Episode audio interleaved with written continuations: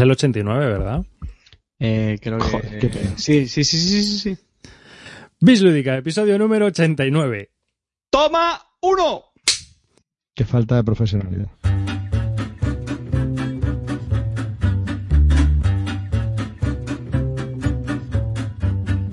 Hola y bienvenidos a un nuevo episodio de Bislúdica. Este es el episodio número 89 de un podcast dedicado a los nuevos juegos de mesa. Conmigo está Clint Barton. Buenas noches, chavalería. Vuestro pequeño ídolo local is back. Carte. Buenas noches, mozuelos. Buenas noches, mozuelos. Ya estamos aquí. Calvo. Estoy más harto de las, de las intros iguales. Buenas noches, señora. Buenas noches, señora. Dime algo para comer. ¿Qué tal? ¿Cómo estamos? Vamos a darlo todo one more time again and again. Y este que os habla, David Arribas, estamos en, un nuevo episodio del podcast de Bislúdica que vamos a dedicar a los nuevos juegos de mesa. Y antes de comenzar con nuestros temas y nuestros juegos, vamos a recordaros un poco las fórmulas de contacto. Eh, hoy estamos también grabando en directo, a ver si sale. Y eh, os, os, uh, os, recuerdo que podéis encontrarnos en nuestra página web, en bisludica.com, que tenemos nuestro Twitter, arroba bisludica, donde estamos allí siempre posteando fotillos y cosas así. Aparte de que estamos también todos los todo el grupo de, de Bislúdica ahí metido en Twitter, a tope, a full es nuestra red social preferida y que por supuesto podéis participar en nuestra comunidad de Google Plus donde podéis escribir vuestras consultas eh, o aquellos temas de los que os apetezca hablar y comentar con no solo con nosotros sino con más gente de la que se encuentra no, normalmente pues eh, oyendo este podcast y sin más pues vamos a empezar ¿no? ¿qué os parece? vamos a empezar ya directamente a saco paco con con el tema que queremos hablar hoy. Venga, Clint, a ti que te ha gustado mucho este tema. Preséntalo. Últimamente eres nuestro presentador de temas. Queríamos hablar sobre todo del tema de los juegos online. ¿Qué pensáis de los juegos online? ¿Queman de verdad los juegos de la mesa? ¿Los sustituyen? ¿La gente que juega online ya luego no se compra el juego? ¿O al revés, los juegos que los juegas online luego te incitan a comprártelos? Eh, tonterías como contáis las partidas online como si fuera una partida física, las metéis como partidas jugadas, con, con la experiencia que tenemos con los juegos online. Entonces, a ver qué, qué nos quedamos de sí con, con este tema. Mira, yo me arranco, que soy consumidor de, de juegos online. Eh, lo que pasa es que has hecho muchas preguntas. la primera, yo creo, la que puede ser a lo mejor un poco más polémica, yo creo que los juegos online eh, favorecen eh, la venta de, de, juegos físicos. No sé qué pensáis vosotros. Este yo es un punto que puede dar más a discusión. Yo creo que sí, que hay un, hay un punto de venta cruzada ahí. Mm. Sí, estoy de acuerdo también, sí, sí, sí. Favorece no el que yo para, para, un poco, para, por si no, no hay debate, es decir, lo que sí que pienso, lo que sí que pienso es que eh, te ayudan a quemarlos. Es decir, yo he tenido muchos juegos online que, que he jugado mucho online, lo he tenido que vender porque a pesar de que me gusta mucho, no los saco con mis amigos porque sé que los voy a palizar. Entonces, no sé, pues a veces no sé si es bueno o malo, o, no te ayuda, por ejemplo, eh, jugando al Deus, lo he jugado mucho online y no me quería comprar nunca el juego de Deus. El otro día lo jugué en vivo con Ferris y unos amigos y, y, la verdad que me gustó mucho más en vivo que, que online. Online lo odio ese juego a muerte. Entonces, no sé hasta qué punto pueden ayudar a la venta. Pero entonces había que reformular la pregunta. ¿Cuántas partidas online son necesarias para quemar un juego y no comprártelo luego, o si lo tienes venderlo. Hombre, depende, depende del juego. Yo entiendo lo que dice Clint. Eh, yo en mi caso tengo juegos de haber jugado online, como por ejemplo Toilet Struggle, que he jugado varias físicas, pero la mayoría son han sido por, por Basal. Y es un juego, porque ya he explicado mil veces, que no, no se quema para nada, pero sí entiendo lo que él dice. A mí me ha pasado con otros que sí que necesito dejarlo respirar. Me ha pasado un poco con el Brass, con el TTA, que fíjate que también son juegos que tienen mucha profundidad y mucha rejugabilidad, pero sí me pasa lo, lo, que dice Clint, que si juegas muchas, muchas, muchas partidas seguidas, eh, lo puedes quemar un poco y a la larga, luego en mesa te puede dar un poco más pereza. Clint ha mencionado más el tema de, del, del, conocimiento que uno adquiere del juego para luego jugarlo contra los demás, que eso también es un, buen punto, pero yo en mi caso es más eh, las ganas de volver a jugarlo. Eso sí me ha pasado con, con algunos. Lo, lo, que sí que yo tengo que decir es, por ejemplo, es que la verdad que es diferente el tema de la rejugabilidad. Yo, por ejemplo, sí que es verdad que te pueden ayudar a conocer un juego para comprártelo o no. Ahí esto donde quieras. Por ejemplo, a mí me ha servido para meterme más a fondo en el Seasons y me ha ayudado a comprarme el Season. He vuelto a, amar el Seasons, como os he dicho, y me ha encantado porque ahora lo juego muchísimo más y, sé, conozco bien todas las cartas y, me encanta, ¿no? Me ha servido para comprar el Seasons, por ejemplo. Pero sí que te digo, tengo un amigo, ¿no? El grupo de juegos con el que jugamos los domingos es, llegó a estar el cuarto en la Bret Spiel en el Kailus. Y él siempre pide jugar al Kailus. ¿Tú crees que a todos los demás nos apetece jugar al Kailus contra él?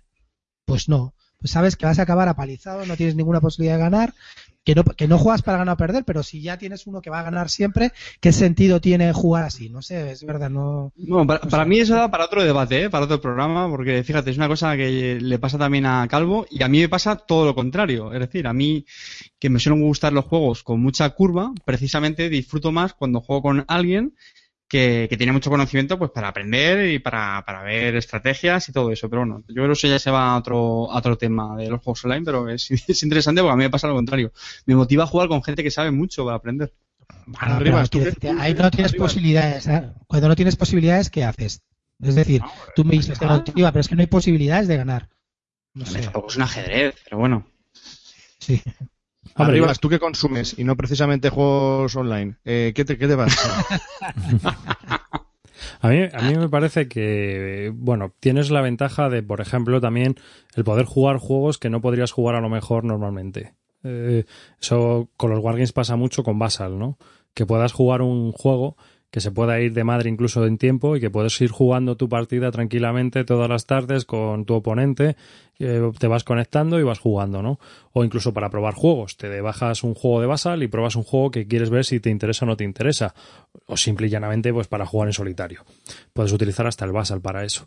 Y luego también los otros, pues no sé, muchas, muchas veces la gente puede estar aburrida en casa y decir, bueno, pues vamos a jugar o me apetece jugar a algo y la manera más rápida de, de tener oponentes es a través de una plataforma online. ¿Que eso te resta lo mejor de jugar? Eh, a lo mejor a un juego físico, seguramente. Pero es algún juego online que digas, ya no me lo compro en físico. Pero yo creo que también hay otros muchos juegos que independientemente de, de eso, sí que te los vas a comprar en físico. La pregunta quizás sería, aunque lo juegues online, ¿te lo comprarías en físico? Es decir, tú puedes decir, no, esto me va a restar de comprarme un juego, pero es que a lo mejor directamente no te lo ibas a comprar de ninguna manera. Que yo también puede, creo que puede pasar, ¿no? Es lo que me ha pasado a mí con el, con el iPad con los juegos Small World, que bueno, que nunca lo había jugado físicamente, se ha pegado, ha pegado mucho, suena mucho.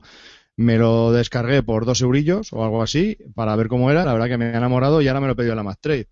Porque me ha parecido que, que, que, tiene lo suyo. Ya no lo juego más en iPad, pero me apetece probarlo en, en, en directo. Pero, pero, ya, no, ya no lo juegas en el iPad, ¿no?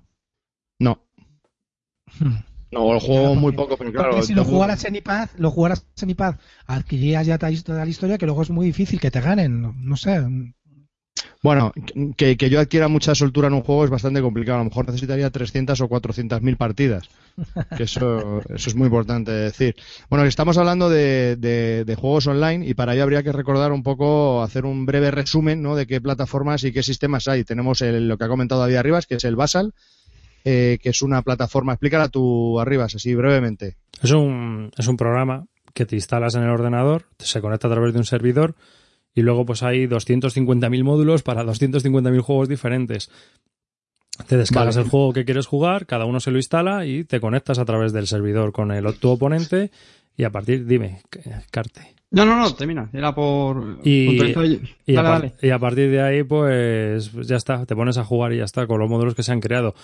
¿Ventajas que tiene? Pues incluso que puedes meter escenarios y mapas que no vienen en el juego original.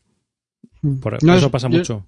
Yo quería añadir que una de las características de, de Basal, o por lo menos los módulos que yo, yo he jugado, eh, es que no suelen estar muy automatizados. Suele pasar que a la gente a veces le decepciona un poco porque tiene que hacer las cosas muy manualmente, arrastrar los, sé, los tokens o para robar una carta y tal, y que luego es, eh, o sea, por turnos. No es, no es, no es una página web online como es en otro tipo de juegos, sino que son las dos personas tienen que estar conectadas a la vez aunque también se puede guardar la partida, enviarla por correo electrónico y así jugarla por turno, pero eso es bastante, yo creo que es bastante coñazo. Yo sinceramente nunca lo he probado y me da pereza. Vale, eso luego tenemos las típicas eh, páginas online, como pueden ser BGA, Board Game Arena, Brettspiel Bell, la BSW, la que tú juegas, eh, Clint, ¿cómo se llama? Yucata también. Yucata, Yucata. Guatallé, pues eso, que hay un montón de. No, una, una cosa de que yo quería comentar. Dime, Clint. Una cosa que yo quería comentar del Basal. En el Basal, es, o sea, cuando te pones a jugar tienes que conocer muy cla- tener muy claro cómo se juega, las reglas. Es decir, en otros juegos puedes controlar más o menos las reglas porque te lo automatiza, los entreturnos y tal. Aquí o sabes jugar o no sabes o, o no juegas bien en Basal, porque no te va a decir, no te va a modificar tal, no sé qué. A mí eso, por ejemplo, Basal es lo que me echa un poco para atrás. Tienes que saber jugar al juego. Si no sabes jugar, no puedes. Sí. Eso es correcto. En las otras páginas, pues en las páginas online, pues tienes un pequeño tutorial que te ayuda un poco. Y bueno, luego aparte de todo esto tenemos pues los juegos que ya te puedes descargar o comprar, bien en Android o bien en iPad. Y bueno, pues que son réplicas perfectas y también tienen su propia comunidad, las que puedes jugar con gente online y, y ya está. Que son las que yo principalmente consumo. Y bueno, si tenéis más, eh, tenéis más interés por saber en detalle cuáles son, pues nos mandáis un correo a hacer una pregunta en el foro y os ponemos en detalle cuáles son las páginas para las que podáis jugar online. Seguimos con el tema. Yo quería comentar también una cosa, es decir, en estas páginas online, es decir, Guatallé, Yucata, Bretspiel y no sé cuál, cuál, más, bueno, tam- ah, esta de, de Board Game Online para jugar también al Through the Ages, en esas sí que mm, hay tutoriales y el juego, aunque no lo controles mucho, te hace todo el mantenimiento, es decir, que puedes empezar a jugar conociendo poco y de verdad ahí conocer cómo se juega el juego. Si eres un poco perezoso para las reglas, pues te pierdes 10 o 15 partidas y a la 15 ya sabes jugar y a la 16 machacas. Pero, o sea que da menos pereza que, por ejemplo, un módulo basal. Ah, volviendo a lo que comentábamos antes de si hacen un favor o no los, los juegos online, yo creo que esto es un punto a favor, ¿no? Evidentemente. Es decir, incluso para aprender algunos juegos lo facilitan. Yo me estoy acordando ahora de algunos eh, Albras. Yo aprendí primero en online y luego lo jugamos en, en físico. Y, y precisamente el Albras a lo mejor no es un buen ejemplo por las reglas que tiene, que no son fáciles, pero otras por lo que estamos hablando, porque la propia web a veces te guía las acciones que puedes hacer y tal, mm, te puede ayudar. Yo creo que, mm, insisto, eh, benefician eh, a la a la venta, o ya no tanto solo la venta, sino la opinión que la gente pueda tener del juego, porque al final si el juego se juega, yo creo que todo lo que facilite que el juego vea mesa virtual en este sentido, yo creo que le favorece incluso para las valoraciones en la BGG. ¿Cuántas veces hemos hablado de, joder, este juego que alto está en la BGG? El- el episodio pasado lo comentábamos, ¿no? Nos sorprendíamos con muchos que están pues veíamos casos que se debían porque la gente lo jugaba en online, le pone una valoración y eso hace que suban en el ranking, ¿no? Incluso si, si registran más partidas, y ahora hablamos también de eso, yo creo que eso también le favorece. Si se ve que el juego tiene muchas partidas, eh, eso es positivo. Yo estoy, no sé, bastante convencido de que es muy, muy positivo para un juego que esté en online.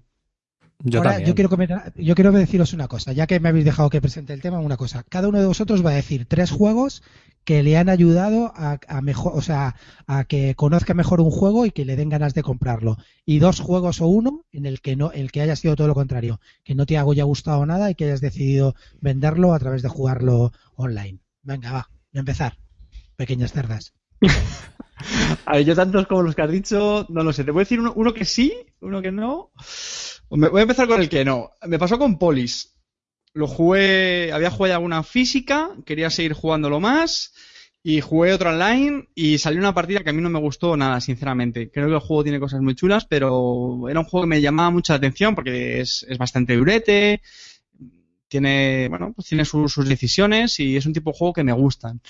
Pero la última partida que tuve online, aunque si quiero volver a jugarlo por darle otra oportunidad, mm, me decantó como para no, para no comprarlo. Y uno que haya jugado online y que me ha dado muchas ganas de jugarlo, pues, eh, o sea, de comprarlo, no sé, a lo mejor el, el Russian Railroads, eh, sí que me pod- creo es un, es un buen ejemplo, yo creo. En mi caso, a, a favor, el Small World y en negativo el Stalag 17. No es que tuviese mucha sensación, muchas ganas de jugarlo, pero lo vi que estaba gratis, lo probé para ver qué tal y me pareció, vamos, un juego muy del montón que por supuesto si en algún momento hubiese tenido ganas de pillármelo, ya con habiendo probado el juego, desde luego no, no me lo compraría. Bueno, yo ¿Qué principalmente. sois, coño, decir más, hombre? Sois dos. Yo juego online. coño, que no me acuerdo. Yo, yo juego online, no juego. Yo juego offline. Yo juego con el iPad de vez en cuando con, a juegos que son de juegos de mesa y de- pero online no suelo jugar, no me gusta. No tampoco tengo mucho tiempo, los turnos también me impiden a veces quedar a horas tempestivas, entonces yo normalmente el tiempo que, que tengo para jugar a juegos eh, electrónicos es offline. Entonces, Juegos que me han gustado offline y, y al final me los he acabado comprando online. Bueno, mm, en, un- en el primer caso no, porque siempre lo he regalado, pero el Ticket to Ride me gustó mucho, la versión que hay de iPad. Me parece Sí, es muy genial. buena, es muy, muy buena. Tienes expansiones, tienes de todo, podés jugar, me parece que también online. Bueno, es- está muy bien, está genial hecha. Me parece un juego cojonudo para iPad. Y luego eh, el Waterdeep también me gustó mucho. Es un juego que me ha encantado en el iPad y, y le tengo en físico, por, quizá más también por el iPad, porque me parece que es un juego que se, se juega muy bien, es muy fácil y está muy chulo. De colocación de trabajadores en media horita, mm, ¿para qué más? Y luego de los que me han gustado, pero no me los compraría, por ejemplo, Ascension. Ascension yo lo probé en el iPad, me parece un muy buen juego, un juego cojonudo, pero no me lo compraría nunca. Porque creo que en el iPad se desarrolla muy bien, pero en mesa, aparte de que los deck building games, toda esa fase de barajea, barajea, barajea me aburre mucho, ¿no? En general, todos los deck building game prefiero jugarlos en, en el iPad. Pero tengo el Star Real por probar todavía, que no lo he probado, porque dice todo el mundo que es muy bueno y está toda la gente flipada. Yo, yo creo que otra cosa que influye mucho es Déjame que hablar de mi juego, desgraciado. Ay, cómo lo sabía. si es que no nos importa, tío. Pero es que lo que me fastidia es que yo llevo levantado el dedo y tú cuando te pones a hablar levantas el dedo después de haber empezado a hablar. Como si ya te, es como poner el intermitente en Madrid. Tú cuando ya te cambias de carril pones el intermitente. Como te- recordando que te estás cambiando. Pues esto es igual, tío. No, este dedito no es el que hay que sacar, eh, Clint. Es el, el- este. El de señalar, ¿vale? No el de la palabrota. Listo, que eres un listo. Que me tienes. Venga, habla, habla, ya, habla y ahora hablo yo, desgraciado. No, que otro. Bueno, no, termina el tema y así yo saco otra pregunta. Venga, anda, cuéntanos tu pues, bazofia. Los juegos, a ver, juegos que, que me han ayudado a conocer mejor los juegos y, y que me han entrado muchísimas ganas de jugarlos y comprar. Russian Roy- Railroads, desde luego, y sobre todo Through the Ages. Through the Ages he aprendido, soy malísimo, cada vez soy peor, cada vez juego peor, pero es verdad que ese juego, si no lo jugara online, no lo jugaría. Y me parece muy muy bueno. No sé si me ha ayudado lo, com- lo compré lo compré creo que me ayudó. Me arrepiento lo sigo teniendo sin jugar pero es un juego que online funciona muy bien y cada vez pierdo más. Eh, juego que no me ayudó y juego por ejemplo que a mí ya no me gusta tanto pero que ha ayudado mucho a, a subir la BGG ha sido por ejemplo el de Ginkopolis si os dais cuenta me empezó a subir desde que lo instalaron online y juegos que a mí, por ejemplo, ah, otro que me ayudó muchísimo en el iPad a conocerlo y a jugarlo mucho mejor es el Le Abre. Le Abre está muy bien implementado y la verdad que, que te ayuda a conocer mucho mejor el juego y en el iPad es un lujo, queda espectacular. Juegos que no me gustan y que están mal implementados para mí, que me aburren. Bueno, que no está mal implementado, está muy bien implementado y está genial, es el de que inicia, el de ese que estuvo tan alto en la BGG, joder, ¿cómo se llama? Y. Pues ese no, no consigo hacerme. Mira que está bien hecho, la, a la gente le ha encantado la, la aplicación y lo juega muchísimo, pero no me engancha ese juego, no puedo con el macho. Entonces, ese, por ejemplo, me ayudó a venderlo. Y otro que me ha ayudado a venderlo, por ejemplo, también ha sido, jugué una partida con amarillo al Polis y me pasó igual que a ti. Nos salió una partida rara, nos eliminaron en la segunda ronda. No sé, el juego me gusta mucho, las mecánicas me gustan, pero la partida ha salido rara y no sé, ahí me ayudó a venderlo también. Pero nada Clint, más. Clint, a lo mejor tu problema con el Tigris y el Éufrates yo creo que sé cuál es. es, es- es- son las losetas, Las ¿no? Que son, como muy, son muy chungas, ¿no? son muy contradictorias, hay un follón ahí tremendo y a lo mejor eso te, te nubla la vista, ¿no? Puede ser, Si los líderes, y si los conflictos externos, internos, uff, eso, eso ya es. Arriba, se echa esta gente. Llevan razón. Oye, yo muy rápido, que es que, que es que me he acordado. Otro también que yo eh, eh, aprecié bastante en online, el Diplomacia. No era tampoco una aplicación un poco espartana, pero Diplomacia también me, me, me picó el gusanillo en ese juego. Echamos una partida una vez y, fíjate, de vez en cuando cuando lo he visto en alguna más trade o en hilo de venta me, me ha tentado pillarlo a raíz de esa partida. Pero cocodrilos sacan muelas. Sí, cuando, para que le vayáis conociendo, a Carte cuando dice me tienta es never. Never, never. Ni con un palo.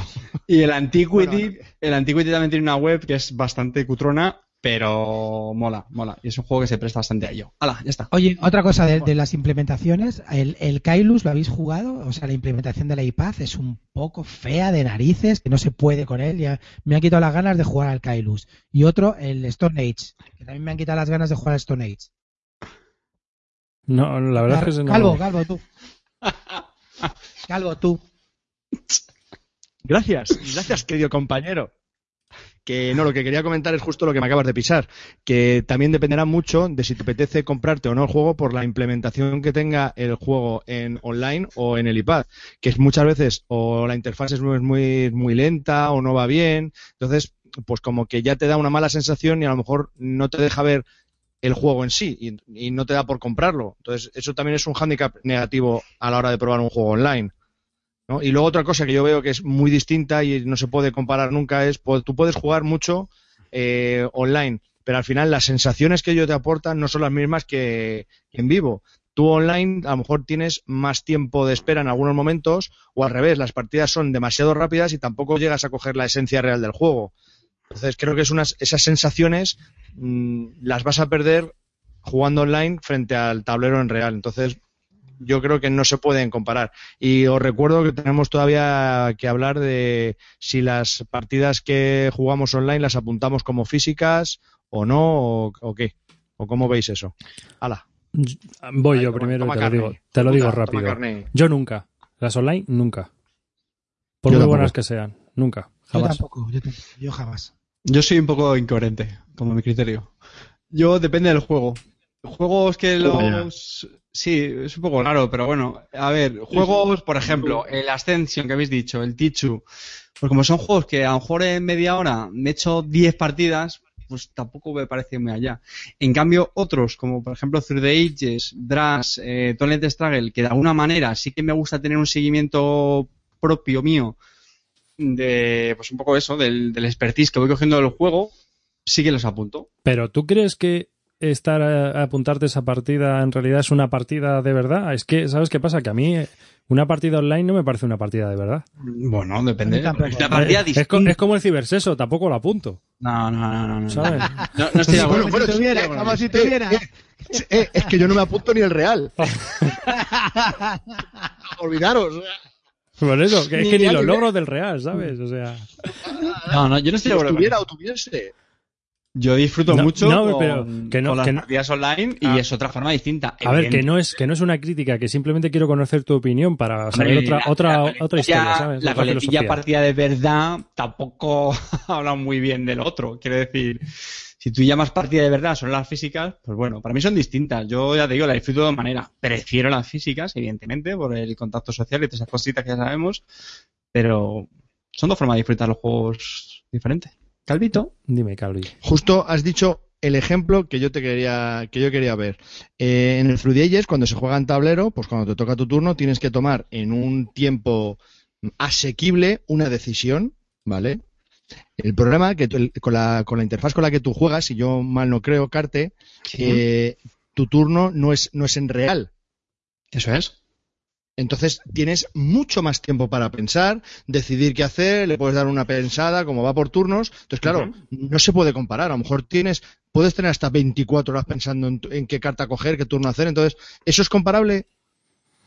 Pero- Yo no lo veo. Hombre, lo primero es que creo que me has puesto un caso un poco extremo.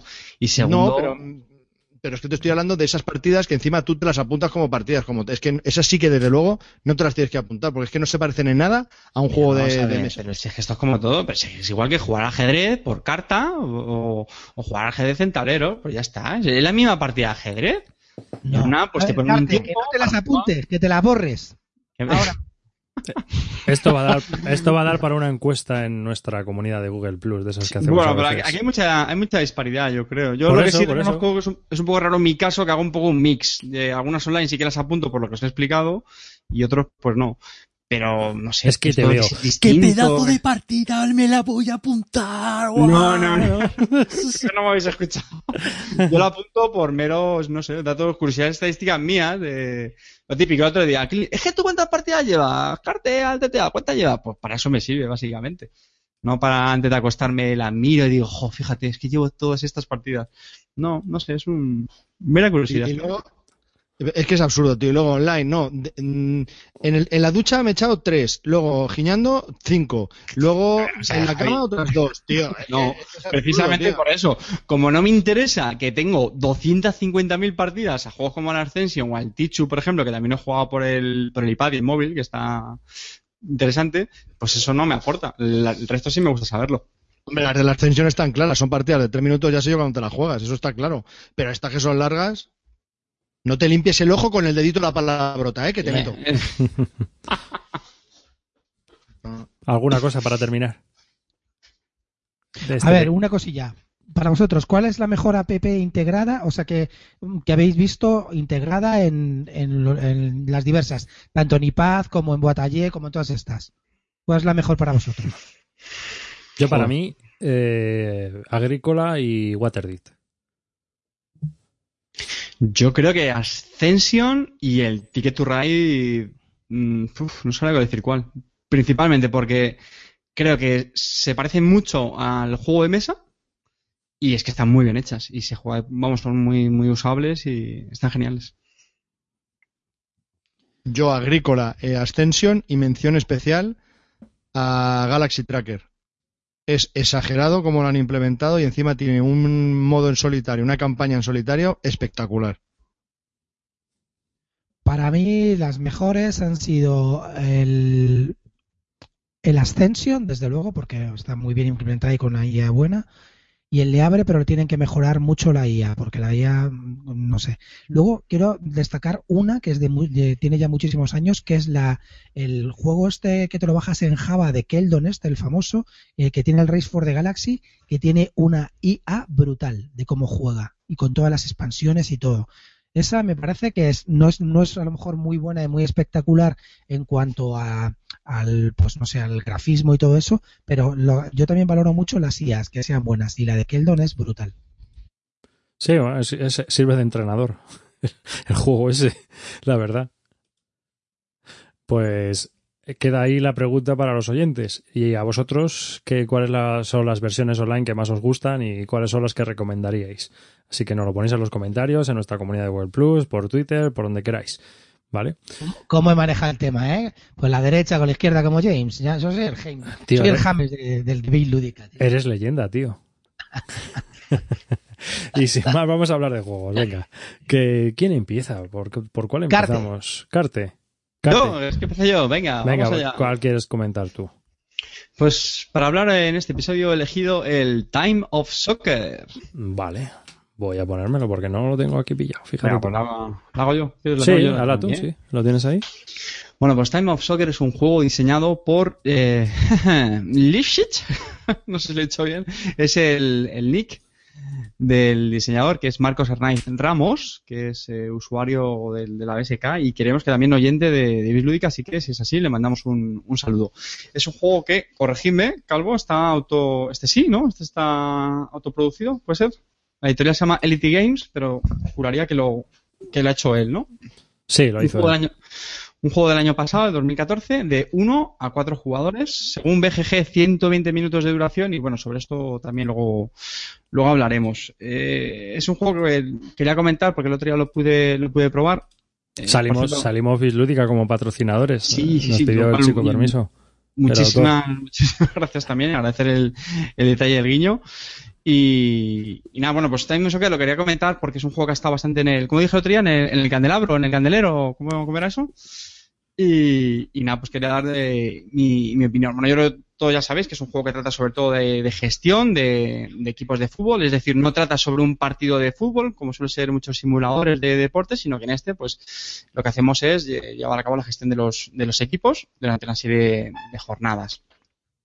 El, juego tiene un montón de, bueno, pues de elementos que, que rodean al mundo del fútbol, ¿no? El- pues, se juega la liga, se juega la copa, eh, fundamentalmente lo que vamos haciendo es fichar a jugadores, pero también tenemos a, personal técnico, a ojeadores, tenemos hasta community managers, que es bastante llamativo, y bueno, también tenemos como patrocinadores, se pueden hacer declaraciones de prensa, es decir, el juego tiene un montón, como digo, de, elementos que, que rodean al- al deporte rey.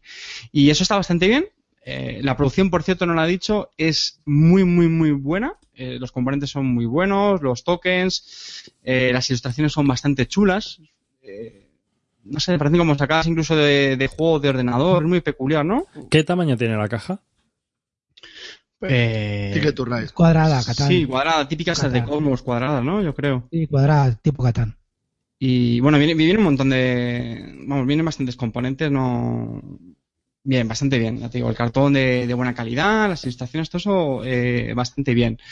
Y bueno, el juego, como digo, básicamente va en. Cada uno tenemos un, un- equipo, empezamos con jugadores muy básicos. Y nada, pues sobre todo vamos fichando en, en el tablero.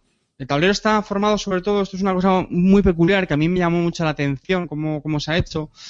Y bueno, tenemos por un lado una zona que es donde están los, los típicos tracks de cómo va a ser la liga, cómo va la copa, eh, el ataque y la defensa que tiene cada equipo. Y luego hay otra mitad del tablero que es como una serie de manzanas en, una, en, las calles donde se van poniendo los nuevos jugadores y, y otros activos que podemos comprar en el equipo.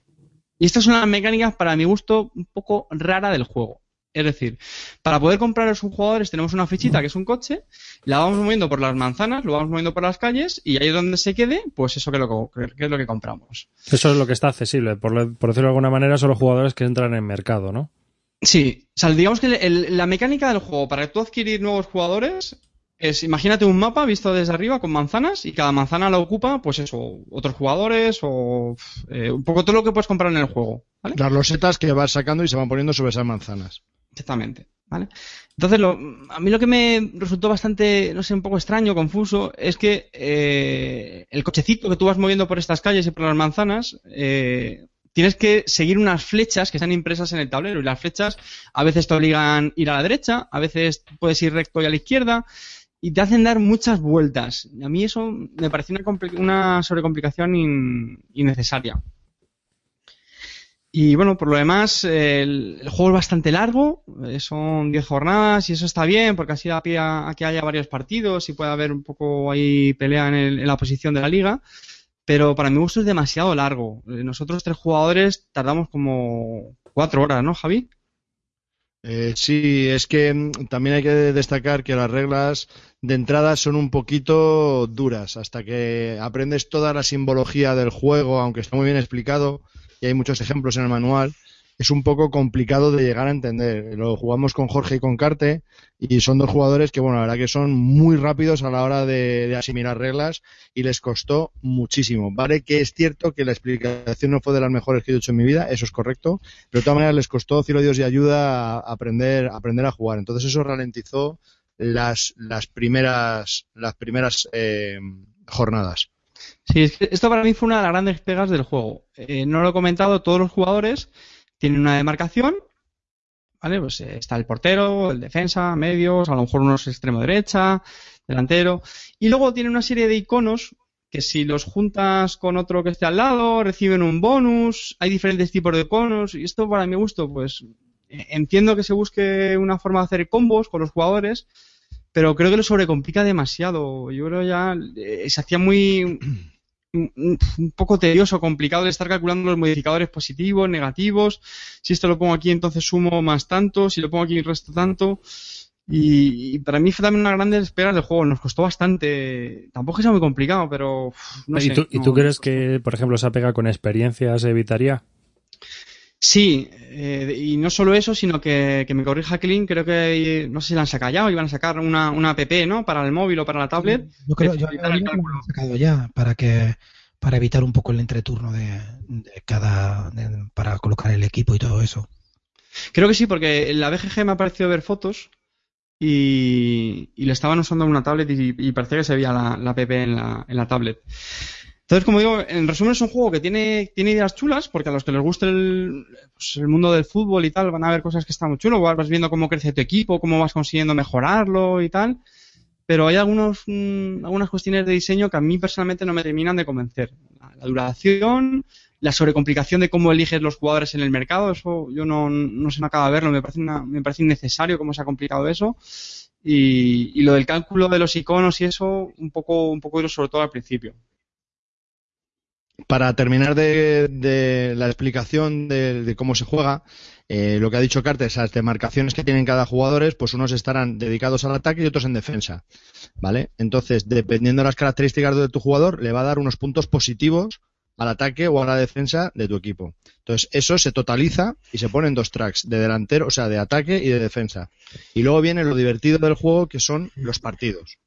O sea, hay, son cuatro jugadores los que juegan máximo, pero luego hay otros cuatro que son, digamos, la IA del... Y son, pues, los ocho equipos que, con los que se juega la liga. Entonces, pues, te puedes enfrentar a ellos y te puedes enfrentar con otro jugador.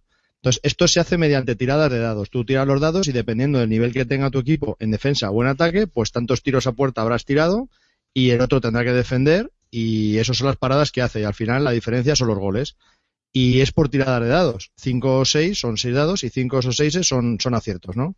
Entonces, pues da lugar a, tiradas muy emocionantes. Eh, no sé si tanto como épicas, pero sí, la verdad que son muy emocionantes y se puede llegar al final de la liga muy apretados y con estas tiradas de dados, pues bueno, habrá que hacer el juego eh, muy entretenido. ¿Qué pasa? Que cuando compras un nuevo jugador, pues tienes que revisar un poquito las estadísticas que tú ya tenías, los niveles de ataque y de defensas, pues para mejorarlo o empeorarlo al quitar un jugador que ya tenías puesto, ¿no? En esa demarcación. Entonces, eso hace que algunas veces el juego pues se ralentice. Entonces, ¿qué es lo que pasa? Si solo quitas esa loseta y pusieses la nueva, pues a lo mejor solo sumas y restas eso. Pero el problema es que como los jugadores los puedes cambiar de demarcación, pues a lo mejor al meter un nuevo jugador cambias a otro y ya te haces un lío, no sabes. Entonces, el mantenimiento de eso quizás sea un poquito Mm, eh, difícil de llevar en algunos casos, ¿no? Muchas veces pondrás solo una loseta por otra y será fácil, pero otras muchas veces cambiarás varios jugadores de posición y se te monta un lío brutal y eso pues eh, ralentiza mucho el juego. A ver, eh, Amarillo dice que hay una web, también lo dice Iván de la Fuente y Misut, que hay una web que te hace los cálculos Dice, pero coño, no es tan chungo, lo, calculas una vez y luego pues solo tienes que modificar el cálculo en función de las losetas que metas. Ya, sí, eso pensaba yo también cuando lo jugué, pero al final entre que si los iconos, que si mueves a uno de otro, y luego que al final siempre vuelves a contar por si te has equivocado. Sí, sí, sí, siempre tendrá un poco Al final, pues claro, eso va sumando segundos y segundos que se convierten en minutos y al final pues alarga el juego. A mí también me pasó eso, a mí empezó muy fuerte, me encantaba cómo empezó y luego pues me se fue un poco deshinchando a raíz de tanto contar y luego pues se me hizo al final, hasta el final de la partida se me hizo un poco largo. Pero como ideas me pareció muy bueno y la producción me pareció brillante, la verdad. A mí la mecánica esta que ha explicado Calvo, eh, y es verdad que se me ha olvidado comentarla, gracias Javi, eh, me, me pareció muy chula, sinceramente. Es decir, los, tú a medida que vas metiendo, vas mejorando los jugadores, vas subiendo ese nivel, tanto ofensivo como defensivo, y eso pues... Y una cosa que me llamó mucho la atención, y es que cuando hace las tiradas y se resuelven, los resultados de los partidos, pues francamente eran bastante realistas. O sea, veías eso, veías cómo los, los marcadores acababan, pues a empate 0-1, 1-3-2, o una que sí me pega una buena goleada, es decir, que hay, que hay esas posibilidades, ¿no? Eh, un poco lo que ocurre en el, en el fútbol. Eso, sinceramente, me pareció un mecanismo chulo lo de los dados también me gusta porque le da esa incertidumbre de, lo que puede ser un partido, no sabes exactamente cómo va a acabar. Y hay también variantes sin, sin azar. Y, es decir, creo que es un juego que tiene buenas ideas, ¿vale? Pero hay algunos aspectos que para mi gusto no, no terminan de hacer un gran juego. Entonces diríais que el juego está bien, que tiene muy buenas ideas, pero que le falta desarrollo. Sí, es un balas. Sí. lo cual es un piropo, ¿eh? Sí, sí, sí. a, mí, el juego me gusta bastante. Eh, puedo, puedo eh, tolerar todas las pequeñas estas imperfecciones, esos mantenimientos que tiene, lo tolero. Mi problema es que es quizás demasiado largo. A 4 puede ser un juego muy largo, muy largo. Que no es mucho problema. A mí no me importan los juegos largos, a ver, que se me entienda. Pero todo durante más de tres horas haciendo lo mismo puede llegar a cansar. No es, no es fácil de que, de que vea mesa en un grupo y otra, otra pregunta. Eh, bueno, parece que es, un juego, es un manager de fútbol, ¿no? como los juegos estos de ordenador que hay, el PC Fútbol, el, Fútbol Manager este de Electronic Arts. Eh, ¿Coge bien la esencia, es temático, es narrativo? Aparte de los partidos que son emocionantes y hay mucha tensión, que eso es un punto muy a favor. Pero el juego es narrativo, es decir, te está contando la historia de tu equipo, tú lo estás viendo. Bueno, narrativo. O sea, al final vas incorporando jugadores, vas mejorando. Hombre, todo lo narrativo que eso se presta a ser. O sea, tú vas viendo cómo evoluciona todo tu equipo, no solo la plantilla, sino eso, cuerpo técnico. Eh, hay otra cosa que, que, a mí tampoco me gustó y es que eh, puedes contratar también patrocinadores que te dan dinero. Y claro, el dinero en este juego es vital, porque cuanto más dinero, mejores jugadores tienes y mejor lo vas haciendo. Y a mí eso también me pareció una, una decisión demasiado evidente. Es decir, en todas las losetas que salen en el juego, pues eso, están los jugadores tal, y ya digo, uno son los patrocinadores y eso te da pasta. Y yo creo que al principio del juego no empezar con eso es, es, es muy... Es te penaliza mucho. Y yo lo que veo en estos juegos es que se hace mucho efecto bola de nieve. O sea, el jugador, el, jugador que, que, consigue eso, y lo, a lo mejor lo consigue pues porque justo le ha caído al lado la loseta y la consigue muy, muy fácil. Gana más pasta, gana más pasta, compra mejores jugadores, mejores jugadores, mejores resultados, más pasta y, bueno, eso, la bola de nieve. Esa fue mi sensación, que sí, que tienes el azar de los dados para sofocarlo un poco, vale. Pero me deja, me deja esa duda si eso es demasiado. si esas son demasiado killer. Aparte de eso, se tienen que tomar muchas decisiones. Estás tomando decisiones y es interesante en ese sentido, de que estás pues siempre ahí configurando tu equipo y viendo cómo mejorarlo y eso. de pues más a menos, de más a menos, porque tú empiezas con, dependiendo del número de jugadores, empiezas con una, dos o tres losetas de jugadores y tu equipo son 11 jugadores. Entonces, al principio, cuando empiezas a jugar, los primeros turnos son infernales porque necesitas jugadores para todas las demarcaciones. Entonces, todo, digamos que todo te vale. Pero a medida que tú ya tienes tu equipo configurado, quizás a lo mejor lo que necesitas ya es solo un jugador en concreto. Entonces, los turnos van siendo más rápidos. Entonces, bueno, en ese sentido, quizás eh, lo que tú estabas diciendo, pues, pues pierda un poco, ¿no? Si hay menos decisiones que tomar a medida que va avanzando el juego, porque ya tienes más claro qué es lo que quieres y qué es lo que necesitas. Sí, esa fue otra sensación que tuvimos y es exactamente lo que ha hecho Calvo. Al principio te vale todo, sí que tienes que tomar esa decisión, voy a por este, mejor la delantera, que parece que estoy flojo en ataque. Eso mola bastante al principio. El problema es eso, que al final nos ocurría incluso muchos turnos eh, que no hace, o sea, como que nos dábamos paso. No, no teníamos turnos suficientes para comprar lo que queríamos o, ya lo teníamos cubierto y se daban incluso acciones en las que no pasábamos, no hacíamos nada porque ninguna loseta nos interesaba. Y claro, pues eso te deja una sensación como, me da un poco igual que hacer. Ejemplo, tú necesitas, espera, espera, ejemplo, necesitas un portero necesitas un portero y está justo a la esquina opuesta donde tú estás situado con el coche. Entonces, por los movimientos que tienes con el coche, tardarías cuatro turnos en llegar hasta él. Qué mala suerte que te ha salido el portero al otro lado. No tiene mucho sentido el que tú tengas que pasar durante todas las acciones porque sabes que con cuatro o cinco turnos de moverte por el tablero no vas a llegar. O la, la loseta va a desaparecer. Porque solo te vale esa loseta. Un poco raro. Entonces, si tienes la potra que te sale al lado, bien. Y si no, mm, pues vas dado. Y más luego el sudoku que te tienes que hacer de moverte por todas las casillas, espera, aquí eso, a la derecha, aquí giro. Eso sí es un poco, un poco infernal. Pero bueno. Sí, pero una pregunta. Y eso, o sea, en ese sentido, mm, joder, todos hemos, nosotros hemos jugado a Blue Moon City, que tienes que moverte por el tablero.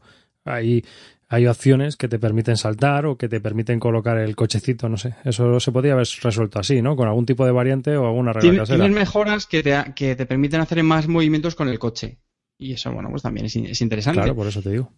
Pero es lo que te digo, que al final mover el coche es que es... Ah, aquí ahora me obliga a girar a la izquierda.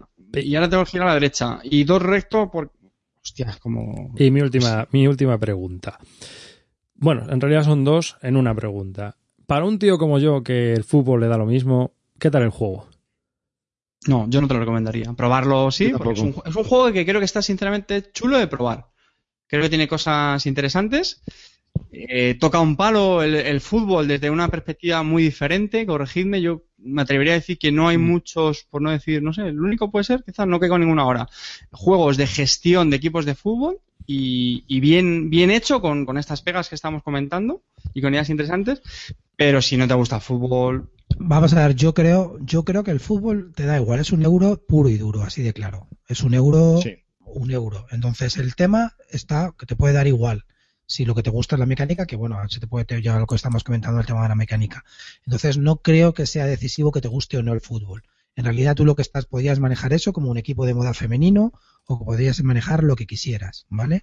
Entonces, no creo que, te, que aunque no te guste el fútbol, si no te gusta el fútbol no te va a gustar. No, a mí me encanta el fútbol, es un error que no te guste el fútbol, ya te lo he dicho muchas veces arriba, pero, pero no, no importa, no influye. Tengo tantos errores. No influye, no, no va a influir.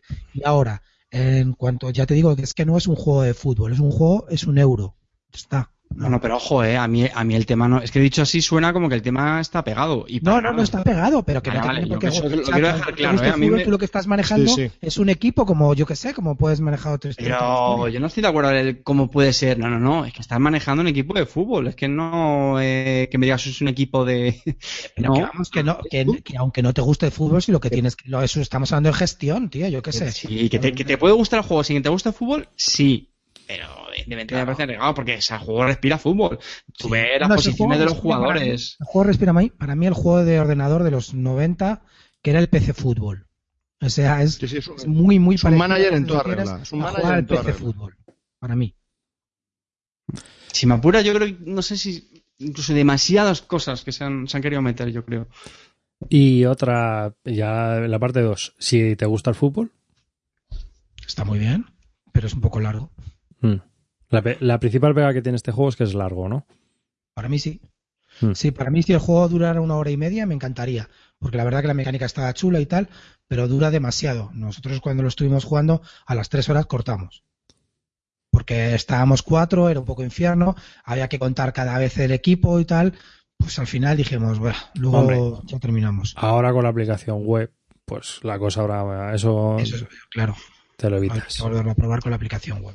Yo quisiera añadir que para aquellos que estén pensando para jugarlo con la familia, porque es un juego de fútbol y tal, ojo, cuidado. Ojo, cuidado. Es un juego de jugones duretes, ¿eh? Es, es durete el juego. Sí, sí, yo, no, veo, yo no lo veo family, ¿eh? Ojo, cuidado.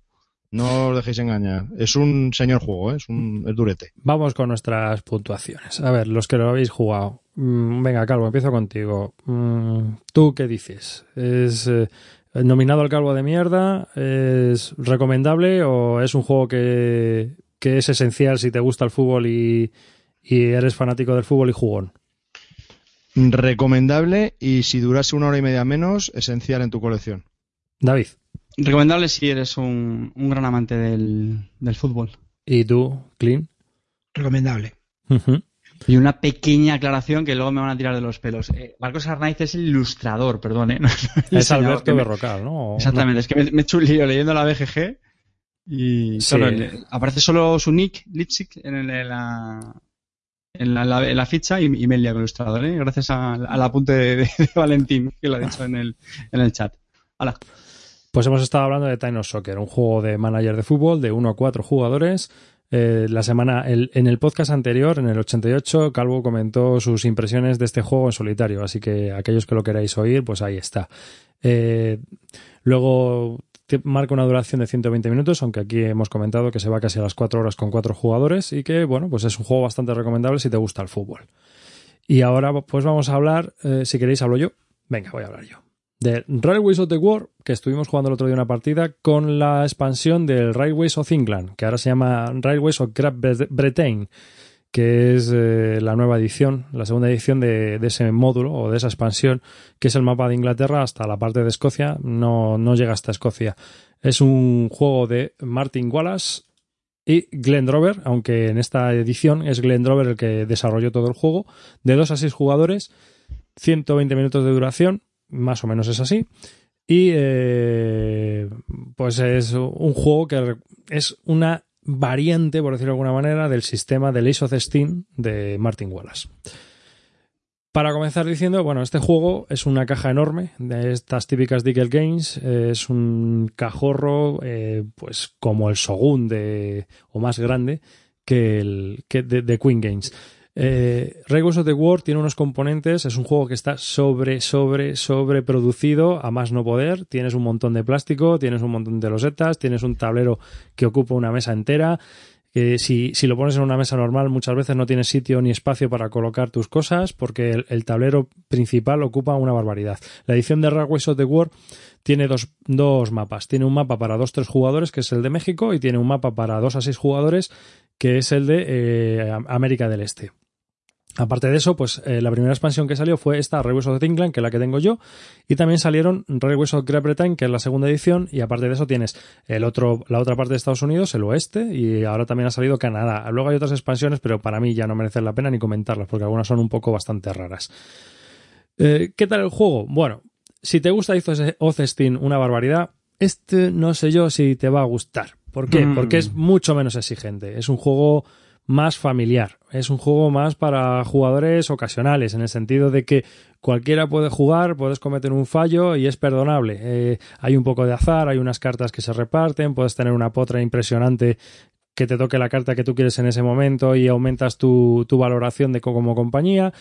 Y bueno, pues es un juego de trenes. Creamos una, tenemos una compañía, no es como un 18XX donde vas comprando acciones, sino que aquí tú tienes directamente tu compañía que la tienes que desarrollar y tienes que ir conectando las diferentes eh, ciudades y moviendo unos cubos. Una vez que has conectado tus ciudades, pues hay unos cubos en cada ciudad y esos cubos son de un color y hay que llevarlos hasta eh, otra ciudad distinta que sea de ese mismo color que el cubo. Y se, supone que se están entregando materiales o, o, mercancías o pasajeros o lo que sea.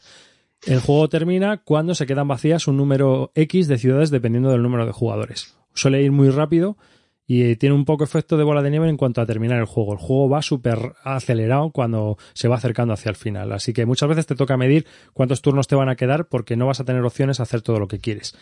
A diferencia del Steam, donde vas comprando, o sea, uy, donde se van eligiendo roles y se van haciendo las acciones, en Regus of the War no. En Regus of the War cada jugador tiene tres acciones, se va haciendo desde el jugador inicial que se subasta y pues cuando te toca decides hacer una acción, que puede ser construir vías o uh, mejorar tus trenes o eh, eh, mejorar una ciudad para que tenga más cubitos o cambiar una ciudad, etcétera. O sea, básicamente es eso. Puedes pedir préstamos, empiezas sin dinero, como en el, en el Ace of Steam, y tienes que ir pidiendo préstamos para jugar. Es un juego bastante entretenido, a mí me gusta mucho, me gusta más que Ace of Steam porque Ace of Steam me parece demasiado exigente para mi, escaso cerebro. Entonces es un juego que me gusta bastante en ese sentido. Es un juego de trenes que puedes sacar en cualquier momento y realmente casi con cualquier tipo de jugador que se va a disfrutar, se va a jugar hora y media, dos horas la partidita y ala, tan entretenido. Me encanta, me encanta. Y esa sobreproducción encima casa con ese tipo de juego. Así que no sé si vosotros habéis probado esta versión de Ace of Steam.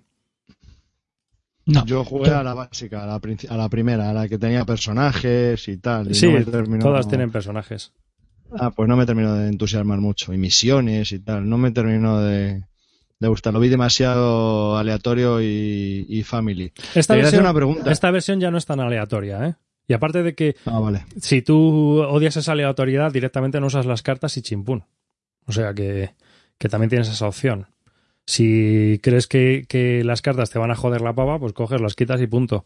O si hay cartas que creen que te van a jorobar, pero le dan bastante especie al asunto, sobre todo en el mapa del este de Estados Unidos, que si haces una conexión grande, te dan un bono muy gordo. Entonces, hay unas luchas totales por conseguir ese enlace. ¿no? Enlazar con, con el ferrocarril que va hacia el oeste de Estados Unidos da un montón de pasta. Y eso al final del juego, pues te da mucha valoración para ganar. ¿Esta, esta, esta copia que tú tienes es standalone de la, del, módulo básico o necesitas el módulo básico más esto para...? No, necesitas el módulo, o sea, necesitas el of the War. Esta expansión además fue la primera que venía con una opción que trae para jugar con acciones. Lo que pasa es que eso no lo he probado porque siempre he leído que es una peste y que está muy mal implementada. O sea, siempre he jugado al sistema básico que tiene el, el Reus of the War, que encima son unas reglas súper sencillas y es que en cuatro páginas te lo ventilas. O sea, es muy rápido. A mí, la verdad es que Ace of Destiny no me gusta, pero sí me gustan todos los juegos que hizo Martin Wallace, eh, simplificando el Ace of Destiny, Railways of New England, el Railways of the War, no he probado más, pero vamos, son los que más me gustan. Son juegos mucho más cortitos, duran una hora, no se van a la... Ace of Destiny se puede ir a las tres horas fácilmente. Es un juego muy exigente, entonces, pues es totalmente distinto. Es un poco lo opuesto, es un juego muy ligero. A mí me gusta por eso. Yo no lo he jugado, pero es lo que había oído. Que tiene cosas bastante en común con, con Age of Steam, pero más permisivo, más, más ligerito. Eh, me ha parecido entenderte que lo ves recomendable para cualquier público. Sí, este puede jugar cualquiera, ¿eh? Y por ejemplo, para sacarlo así con gente más, más familiar, ¿crees que encajaría incluso mejor que un Aventureros al tren? O... Sé que son juegos distintos, es decir, en mecánicas, pero así en plan de. Yo creo que sí. ¿eh? Esto? Yo creo que sí. Sí Para mí, es. en mi familia sí. Lo que pasa es que, claro, cada, la familia cada uno es muy pa- particular. Yo hay juegos que a lo mejor dicen, no, este le puedes sacar con la familia. Y te digo, no, no, yo con mi familia no. Y este sí le podría sacar, ¿eh? No sé, ya los, si Es ya muy sencillo, y te son- ha funcionado, ya, ya es. Son Ra- muy... ¿Raíles o este? Para mí este. Vamos, sin lugar a ¿Pro dudas. raíles? Sí. Sí, sí. Para ti este, ¿no? Sí, vamos. De calle. El otro no perdona. A mí eso me parece. ¿Last Train of Wednesday's Day o este? Este también. Hombre, Y el otro está entretenido, ¿eh? Eh, arribas. El Last Train hace que no lo pruebas un año o dos. O más. O más. ¿eh? Por eso te digo que este, directamente. Es decir, a este he jugado en un año dos veces, ¿no? Y jugaré, y casi juego tres. Al otro, vamos, le tengo aquí, pero ni, ni prisa ni ganas. O sea que. También el Ascento Wednesday ese no me... No, y está- a mí me parecía entretenido, pero- ¿eh? A mí me parecía entretenido. Pero yo creo que. A mí sí me gusta, ¿eh? A mí sí me gusta bastante, además. Mm, ujú. Me parece que está bien. Es otro juego de trenes del Wallace que está también. muy- ¿Sabes que implementaron el Last Train eh, por Fair- eh, First Train to Nuremberg y lo, y lo puedes jugar ahora en un mapa doble para dos, para, para dos jugadores también? Claro, si es el que tengo yo aquí, mira. mal. ¿Qué? El First Train to Nuremberg, no el Last Train to Wednesday. Lo vendían a 15 pavos el First Train to Nuremberg ese, lo vendían Este a es. 15 pavos en ese sentido. Pero salió nuevo, también muy barato. Yo lo compré por 24 Sí, por 30, 26 30. euros. No, 20 26 creo, ¿no? Calvo, que costó esto. 26, sí. Sale muy barato. Oye, hablando de precios que lo estaba consultando, este que has hablado tú, David, el Raceways of the World, sale por 55, 60 o más, dependiendo de Sí, la tienda online donde lo pidáis. Pero bueno, ya está bien, es un piquito, ¿eh? Sí, es un pico, pero también Más- más ya- luego el módulo de la expansión. el módulo de la expansión son 26 euros o una cosa así. Bueno, escucha un momento, un piquito para, para mí, que somos cuatro ricos, una montaña para ti, Calvo. y para, Bueno, y no, para, mí no. Para, para Carte ya un universo. No, Carte, olvídate. Ver, no, no dudo que, que la producción sea muy, muy, muy buena. Yo por las fotos, la verdad es que tengo mucha curiosidad de jugarlo, más por la producción que el juego en sí, fíjate, porque siempre que he visto fotos, A ver, a ti, a ti te va, es chulísimo. a ti sea, te va a parecer una fulilla, tío. Que no, ya estamos, ya estamos. Ahora bien, eh, Clint, Clint, ahora bien, si el juego lo venden en Singapur, un tío loco, por 238 euros, a, a Carte ya le empieza a molar el tema. O si está. También, Carte, te digo una cosa, creo que está entre los 50 primeros de la BGG, ¿eh? Lo he visto en el 53. ¿No? Uy, me lo pido, pero solo así. 52, perdón, 52. O sea que cuidado, cuidado, casi hablamos de él el otro día. Ya, casi, casi. ¿Te digo el peso medio? o No, me da igual. No, pero será más ligero que el Steam, míralo, sí. No me sirve, no hace falta. No lo he mirado, pero vamos. Sí, No sé, tío, siempre he visto fotos, me ha, me ha parecido chulísimo, con las torres estas de... Las torres, eh, lleva unas torres de plástico, unas estaciones y eso, eso se coloca cuando se queda vacía la ciudad, se pone eso para marcar. Tú sacas un número de ciudades y las pones al lado del tablero. Por, por ejemplo, si somos tres jugadores, pues se ponen 11. Entonces, cuando se ponen las 11 ciudades en el tablero, se acaba el juego. En ese, turno en esa, en ese turno entero se acaban las tres rondas de cada jugador y se acabó el juego. Entonces, el que más puntos tenga, más las movidas del personaje oculto si juegas con ellos, pues es el que gana. Entonces, ¿Cuál es ¿Cómo, cómo, cómo van los personajes? Porque los no lo personajes sabía. depende. Hay personajes, por ejemplo, que te dicen el que más el que más conexiones tenga, es decir, el que más ciudades haya conectado, Ah. recibe, si eres el que más conexiones tiene, recibes cinco, cinco puntos más de victoria, ¿no? Eh, si eres el tío que ha conectado eh, Lancaster con tal ciudad, pues también cobras X dinero. Si eres el tío que tiene la ruta más larga conectada, o sea, de eso depende de cada personaje. Entonces tú te tienes que... Eso es, eso es opcional, ¿eh? Si quieres lo juegas con ellos, si no quieres no. A mí me gusta jugar con ello porque también es una forma un poco de meter un... El juego no es muy largo, entonces meter ese tipo de caos es hasta divertido a veces. Uh, o sea, yo perdí el otro día por el personaje ese. Me quedé de segundo. Me quedé de segundo. ¿Qué peso, También se qué peso medio primero. tiene Carte? Por curiosidad. No Llega a verlo, espérate, digo ahora. Hombre, si, si lo juega arriba, tiene que estar en torno al 1, una cosa así. uno, No, uno está, tiene dos. tres, ¿eh? Según esto. ¿De cuánto? Tres. ¿Tres? Tres. Hostia, es límite para ti ya, ¿eh? Hostia, estoy ya... Por eso te digo. Al, al borde del quema neurona. Madre mía, madre mía. Creo, no, no me lo creo, macho. Colocando viditas ahí. uf. Es un, es un ticket to ride avanzado. Es un Steam no ligero. mucho. ¿A ti te gusta el Steam? Pues un ticket to ride avanzado. A ver, Calvo, ¿a ti te gusta el of Steam? Mucho. Pues entonces este ni los pruebes. Si ya tienes el of Steam, ya tienes tres horas Pero- para comerte el cerebro y hacer un Pero Steam. ese, ese, ese- claro. ese sí que me deja la neurona, pero fundida, ¿eh? El Pues Steam. aquí no tienes que comerte el tarro tanto. ¿Sabes? Aquí bueno, te No, puedes pero eso está bien, pero yo creo que está bien, es lo que hablamos siempre. Aunque sean juegos parecidos, pero son ligas diferentes, Pues yo creo, cuando has dicho tú, "Ah, ¿seguro te parece una fulija? No, no, te preguntaba mucho de la familia por eso, porque yo al final siempre los juegos los organizo más que nada por grupos. Si son para jugarlos con el grupo habitual, me gusta que sean más duretes, pero si son juegos más familiares, más ligeritos y asequibles, vistosos, pues los meto en el grupo de la familia y, me entran en el, radar. Por eso te preguntaba. Para mí tiene virtudes. Es eh, muy rápido de jugar. Cuando llega tu turno eh, tienes que tomar decisiones y encima rapidito porque ves que la cosa va muy... La gente empieza a avanzar muy rápido y es accesible. Puede jugar cualquier tipo de jugador, aunque luego no vaya a ganar, pero puede jugar cualquiera, ¿sabes?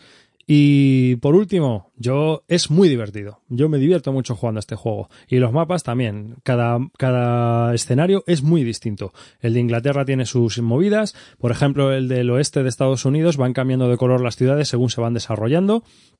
Y las ciudades llevan una ruletita y van cambiando de color. Y según va avanzando el juego, pues son distintas. Entonces, eh, lo que en un principio acepta cubos amarillos, luego al final de la partida puede que solo acepte cubos azules. Entonces, pues está curioso y está también chulo. Y a mí me parece divertido. A ver, a ver, Arribas, aquí hemos venido a pensar, a divertirse al circo. No, no, no. Eso. Pero para, para pensar la foto del calvo el otro día jugando al Beast in Dashball.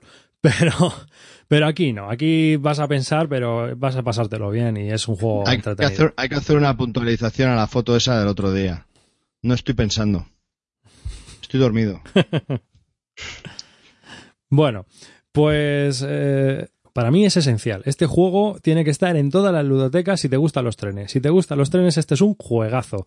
Sencillo, ligero y divertido. Y encima tienes que tomar decisiones. ¿Qué más quieres? Hala. Este va a la estantería directo. Os lo digo yo. No, podemos opinar, pues no tenemos, no hemos jugado. Como que no podemos opinar, no hemos jugado Clean, pero ¿esto qué es? Vamos a ver. Bueno, es verdad, ¿desde, cu- desde cuándo no hemos podido opinar aunque no hayamos Para- jugado? Venga, ¿Para qué hemos sido opina. entrenados aquí? Esencial. Ahí tenéis, ahí tenéis un juego esencial, un filler esencial por 70 pavos. Venga. ¡Fresquísimo! Bueno, Pero es, es- estábamos hablando de Railways of the World, de Glenn Drover y Martin Wallace. Eh, Es un juego de 2 a 6 jugadores, 120 minutos de duración y mm, es un jueguecito de trenes bastante curioso. Hala. Siguiente. Clean, Venga, Clint. háblanos ataca. de tu bazofia. Bueno, yo voy a, he venido aquí a hablar de mi juego, de mi libro. Eh, eh, un juego que se llama, eh, lo voy a decir en perfecto alemán, Audenspuren von Marco Polo. En inglés, los viajes de Marco Polo. En alemán que has dicho, no sé qué hiciste por atrás con un polo. Audenspuren von Marco Polo. Entonces, eh, es, el, es el nuevo juego de Hansing Gluck. Como, casi todos ya sabéis, es mi editorial preferida junto a What's Your Game. ¿Qué comisión se llevará Clint Barton con, con Y Hansing como eh? siempre, en cuanto ha salido, lo he comprado sin mirar. Y ya está en el lío de venta. Por favor, David, dame la ficha y ahora hablamos. Es un Clint, juego. ¿Cuánto eh, te llevas? Los viajes de Marco Polo, de Voyage of Marco Polo, es un juego de Simone Luciani y Daniele Taccini. ¿Qué juego hicieron estos también? El Solkin, El Solkin. son los del Solkin. Solo del Solkin. Ah, De, ah, publicado este año, 2015. Es un juego de 2 a 4 jugadores eh, y de 40 a 100 minutos de duración, pone la BGG. Toma ya. Y fíjate una cosa que te voy a decir. Dime la nota media que tiene la BGG y el peso medio. El peso medio es de 3,2 leches. Y la nota media es de 8,1. 8,1, pero Hombre, Clint, tío. Pero nota media... 8,15. Todo el mundo sabe que no hay que hacerle caso hasta que no tenga tropecientos votos. Bueno, pero yo le voy haciendo caso. Hay, juegos que empiezan con un 6 y con un tal, ¿sabes? No te creas que... Playa, tío. Joder, tiene 264 ranking. Eso ya Por eso mal, son tío. poquísimos, tío. Son poquísimos. Clint, Clint, tu valoración en nuestra lista está en un 5 y mira, ahí estás, hablando con nosotros. O sea, Estás hablando con la leyenda, la disculpa. ¿eh? Si, si hay una encuesta que ganó alguien fue la leyenda, de acuerdo. ¿Eh? Así es que a la cola. Bueno, ahora seguimos. Que mm, Eh, vamos a ver. Te voy a hacer el- una puntualización, tío. Está ¿Qué? diseñado por el maestro de diseñadores. ¿Por quién? El maestro de, de desarrolladores, perdón. ¿Por quién? Brunhofer, el jefazo. Ah, claro, el del Stone Age y el de San Petersburgo. Claro, claro. O sea que imagínate. Ah, ahora estás que estamos hablando. Ahora sí, ahora, sí, ahora ya has cogido mi interés. Ahora eso, Ahora ya me Javi. empieza a interesar. Now you're talking. Now you're talking, darling. Y A encima ver, tiene dados, los ¿no? autores del Solkin, desarrollado por el de Stone Age y San Petersburgo. ¿Qué no Ya vamos está. a encontrar? Shut up and take my money. A tomar por culo, pedido. Efectivamente. No hace falta pide. que siga Ah, no. hablando, chicos. Coger la pasta y encargarlo. ¿Vale? Ma- mañana quiero pedido masivo de este juego porque es brutal. Para mí ha sido la gran sorpresa de los juegos que llevo jugado este año. Es un juego que me encanta. Cuanto más lo juego, más me gusta. Y tiene una cosa que me, ha- que me ha encantado. Y eso sí que se, se agradece. Y es un juego que no está vendido por partes y que tiene una rejugabilidad increíble. ¿Por qué? Porque os voy a contar. Es un juego.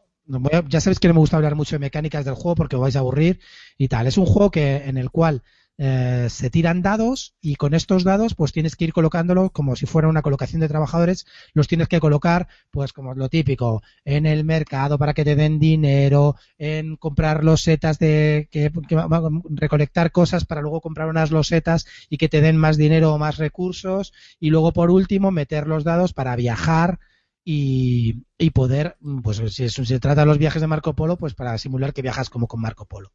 Entonces, cosas que, que recomiendo. La primera partida, hacedla con lo que ellos dicen, el setup básico, pero a partir de la segunda, jugar con el avanzado porque es mucho más interesante. Luego, eh, en realidad en el juego lo que tienes que visitar son una serie de ciudades y luego pequeños pueblos. En los pequeños pueblos, cuando llegas eh, con Marco Polo, pues esos te van a dar como, como mm, pues cosas al principio de cada ronda. Son más difíciles de llegar, pero es muy interesante. Pues bien, esos pequeños pueblos tienen un poco un setup fijo a lo, caverna. Pues nunca varían, siempre son los mismos, creo que son cinco o seis, ahora no recuerdo en memoria, y siempre son los mismos y lo único que varía es el sitio donde se colocan. En cambio, las cartas de ciudades, que son muchas más, sí que es muy interesante porque hay como 20 o 30 cartas y solamente hay 8 o 9, ¿no? Hay 8 o 9 cartas, con lo cual, imaginaros, la rejugabilidad es, cada partida es diferente. Hay muchas cosas que te puedes encontrar en las ciudades y, y otras que no. Con lo cual, eso me encanta, porque ya no te venden como la expansión que luego van a sacar, etcétera. Ya del principio tienes una rejugabilidad muy grande. Entonces, cada partida es totalmente diferente. Luego empezamos con ocho personajes. De hecho, de esos ocho solamente entran en juego cuatro. Cada vez elegimos un personaje y cada personaje te da una forma diferente de jugar. Y parece que están desequilibrados, pero están muy, muy bien pensados. Yo os lo digo. Me encanta la forma que tiene, la forma de jugarlo. Ya os digo, es una colocación de trabajadores con dados, un poco a lo, a lo Alien Frontier, sin llegar a serlo. Bueno, la gente lo compara, pero no. Bueno, se parecen que vas colocando dados, ¿no? Las ilustraciones son preciosas, los componentes son Hansing Look, brutales. El juego está muy bien por el precio, entre 35 y 40, como mis amigos de Han. No se han subido la moda de los 50 ni a los 60 pavos. Por favor, siguen siendo gente buena, de, de buena ley.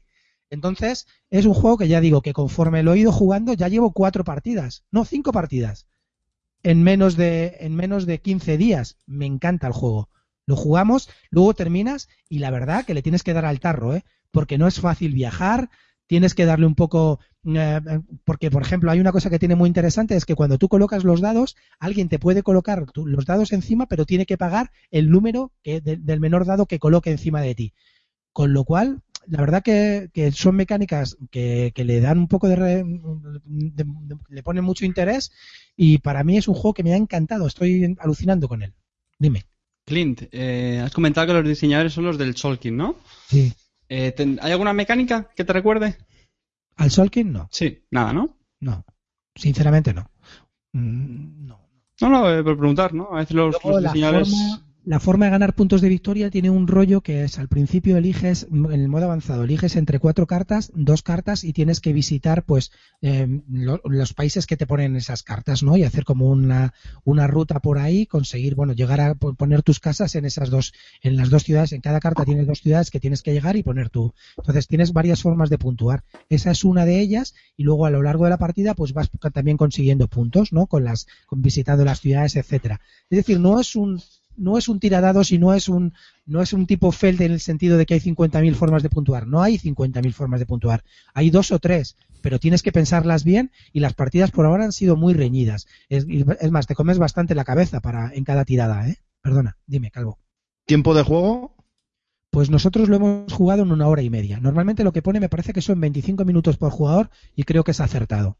Que es para cuatro, hasta cuatro, ¿no? Hasta cuatro. Sí, Bueno, tipo- Una hora, una hora y media, pone- cuatro, ¿no? La BG pone de 40 a, A 100 minutos, claro, porque si juegan aquí dos todo lo jugadores. Ya te digo, nosotros, por ejemplo, en, a dos sí que nos dura 40 minutos, una hora, no dura más. A cuatro son 25 por jugador. ¿Y está bien la escala? ¿Qué? Eso, ¿qué tal escala? Es justo lo que quería saber. Escala muy bien, muy bien, muy bien, porque lo ¿Por jugamos qué? a dos, tienes que meter unos dados, tienes que meter unos dados fantasmas, pero no los mueves, los colocas ya siempre, siempre aparecen puestos en, en los determinados sitios, con lo cual la verdad que está súper bien implementado en el sentido a la hora de escalar. Yo lo he jugado a 2, a 3 y a 4 y en todas las eh, opciones me ha parecido jugar al mismo juego, es decir, no te cambia la sensación de jugar a uno a otro. Y me ha gustado muchísimo el, el tema de la escalabilidad. Ahí me ha recordado a mi gran amigo Dios Feld, que está muy bien pensada la, la escalabilidad. Lo mismo también le pasaba al Solkin, ¿eh? el tema de la escalabilidad lo habían solucionado estaba bien, sí. bastante bien. Y este también, ¿eh? Y Sí. sobre todo no te lleva entre turnos, es decir, te colocas unos dados de los otros en unos sitios determinados que para ellos deben ser claves y, y no tienes que hacer nada más, ya te dedicarte a jugar, ¿no? Y es muy interesante. En realidad la partida dura solamente cinco turnos, pero los turnos, eh, tú vas, lo- y en esos cinco turnos cada uno tiene que colocar cinco dados, que los puedes colocar como mucho en grupos de uno, en grupos de dos, en, en grupos de tres. Puedes colocar en uno, dos o tres.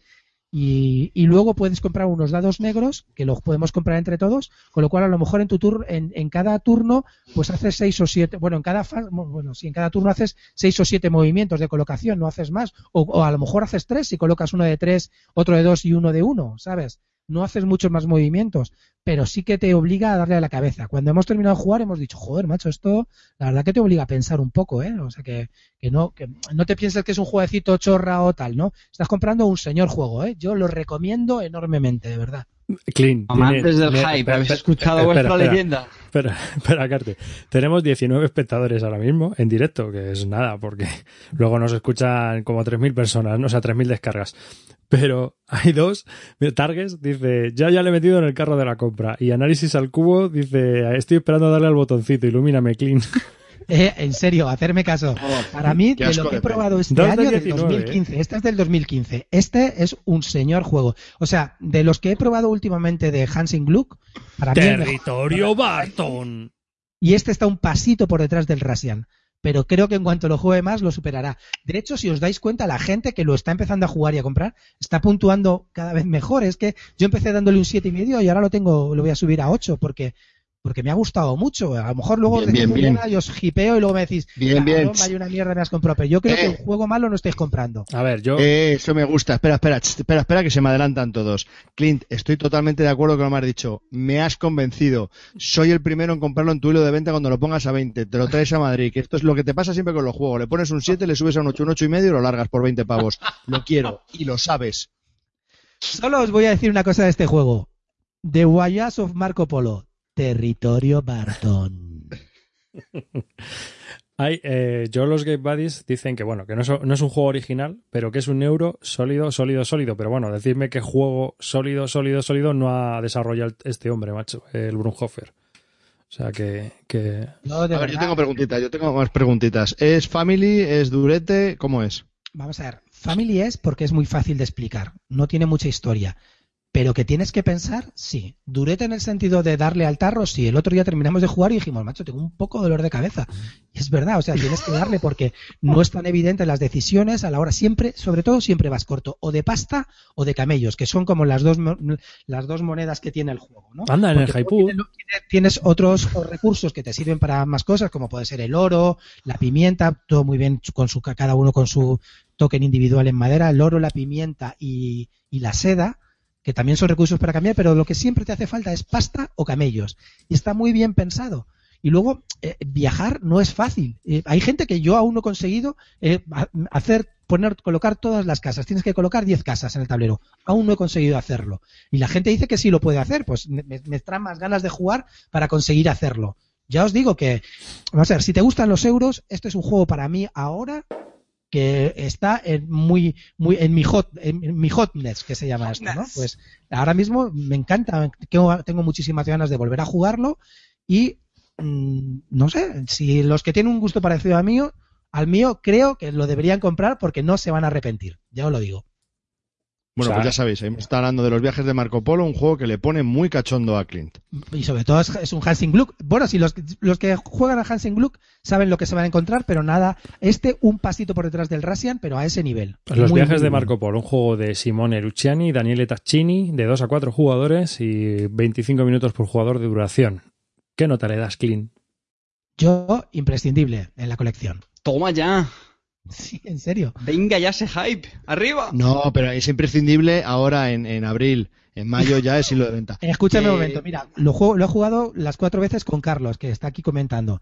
Dice, me acaba de comentar ahora, que coste que el Marco Polo lo he pedido esta tarde antes del podcast. o sea, la verdad que también le, está encantando a todo el mundo.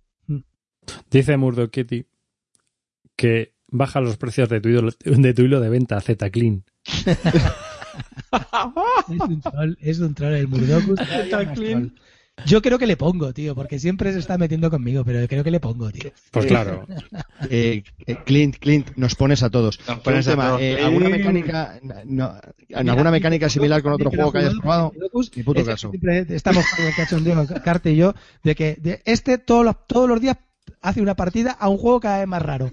Yo no sé dónde sacará los juegos, dónde saca la pasta para comprarlos. Ya te digo que quedamos cuatro ricos en España y uno de ellos es, soy yo y el otro es yo. Porque cada día el tío se juega un juego y lo juega diferente. O sea que lo ha probado y dice, es un Alien Frontier con más chicha. Pues sí, además es muy bueno. A eso, mira, Calvo, te acaban de responder. Es un Alien Frontiers con más chicha. Vale, gracias, gracias oyentes. Pues si tengo que, que, que de- depender de la opinión de mis compañeros, es como, nada, me ignoran. Venga. Calvito, el tuyo. Bueno, pues yo he venido aquí a hablaros de mi libro que en este caso se llama eh, La aparición estelar de Nacho Vidal en Supervivientes. Que no, eso molaría, ¿eh? Pues no voy a hablar de eso, joderos. Os voy a hablar de Forge Wars, un juego que ha sido editado en 2015, vino del Kickstarter de hace más de un año. Es de Isaac Childress, es un americano que no le conoce nadie. Eh, es de 1 a 4 jugadores, de 60 a 180 minutos y yo creo que el mejor número de jugadores sería a 3, ¿vale? Porque a 4 sería excesivamente largo y a 2 está bastante bien también. Bueno, eh, yo creo que a 3 es, su número. Bueno, pues ¿de, de qué va este Forge Wars? Pues bueno, somos forjadores, cada, cada jugador tiene un gremio, somos forjadores de armas, entonces lo que vamos a hacer es eh, adquirir recursos en una mina. Eh, con esos recursos lo que vamos a hacer es eh, ir luego a un mercado en el que vamos a poder eh, co- conseguir conocimientos de armas para poder forjar esas armas e ir luego al tablón de anuncios del rey en el castillo del reino en el que estamos, donde va a haber misiones que hacer y vamos a ir cogiendo esas eh, misiones que están en el tablón de anuncios y las vamos a hacer.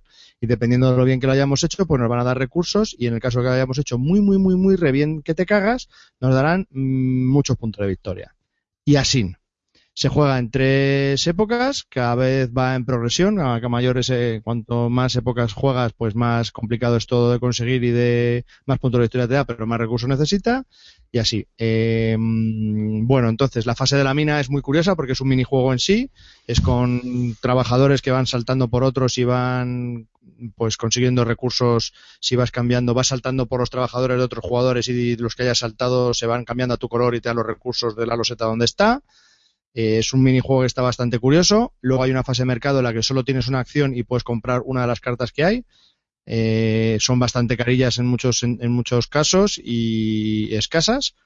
Eh, y luego, por último, pues coges una de las misiones y las vas haciendo. Y este es el principal mecanismo de- del juego, ¿no? Coges una misión, tiene como varios pasos y unos requisitos, ¿no? Pues a lo mejor para ir a matar unas ratas necesitas una fuerza de dos. Entonces, si tienes un conocimiento de un arma de fuerza 2, pues eh, forjas ese arma con los recursos que tienes, eh, se la pones a tus guerreros, luchadores, y los mandas a esa misión. Entonces, digamos que esos eh, guerreros están como bloqueados porque están en esa misión durante los turnos que dure esa misión. Cuando se pasan lo que se llaman pasos de cada misión, que pueden tener uno, dos o tres pasos, o incluso cuatro, pues a lo mejor te va a requerir más fuerza. Entonces, pues necesitarías meter a más guerreros ahí. Y aquí es donde viene lo más divertido para mí del juego, que es esa gestión que tienes que hacer de tus propios guerreros, ¿no? Que en muchas ocasiones, pues les falta fuerza, tienes que forjar armas más potentes, para montar a más guerreros y mandarlos a, las misiones. ¿Qué pasa? Pues que no tienes infinitos guerreros, a lo mejor solo tienes cuatro, o los tienes que ir, tienes que ir comprando o contratando más. Entonces, pues bueno, eh, muchas, muchas ocasiones vas a estar falto de guerreros, entonces tienes que decidir a qué misiones mandarlos, cuándo traerlos, fallar en algunas misiones, y esa gestión eh, me parece que es muy, muy, muy interesante.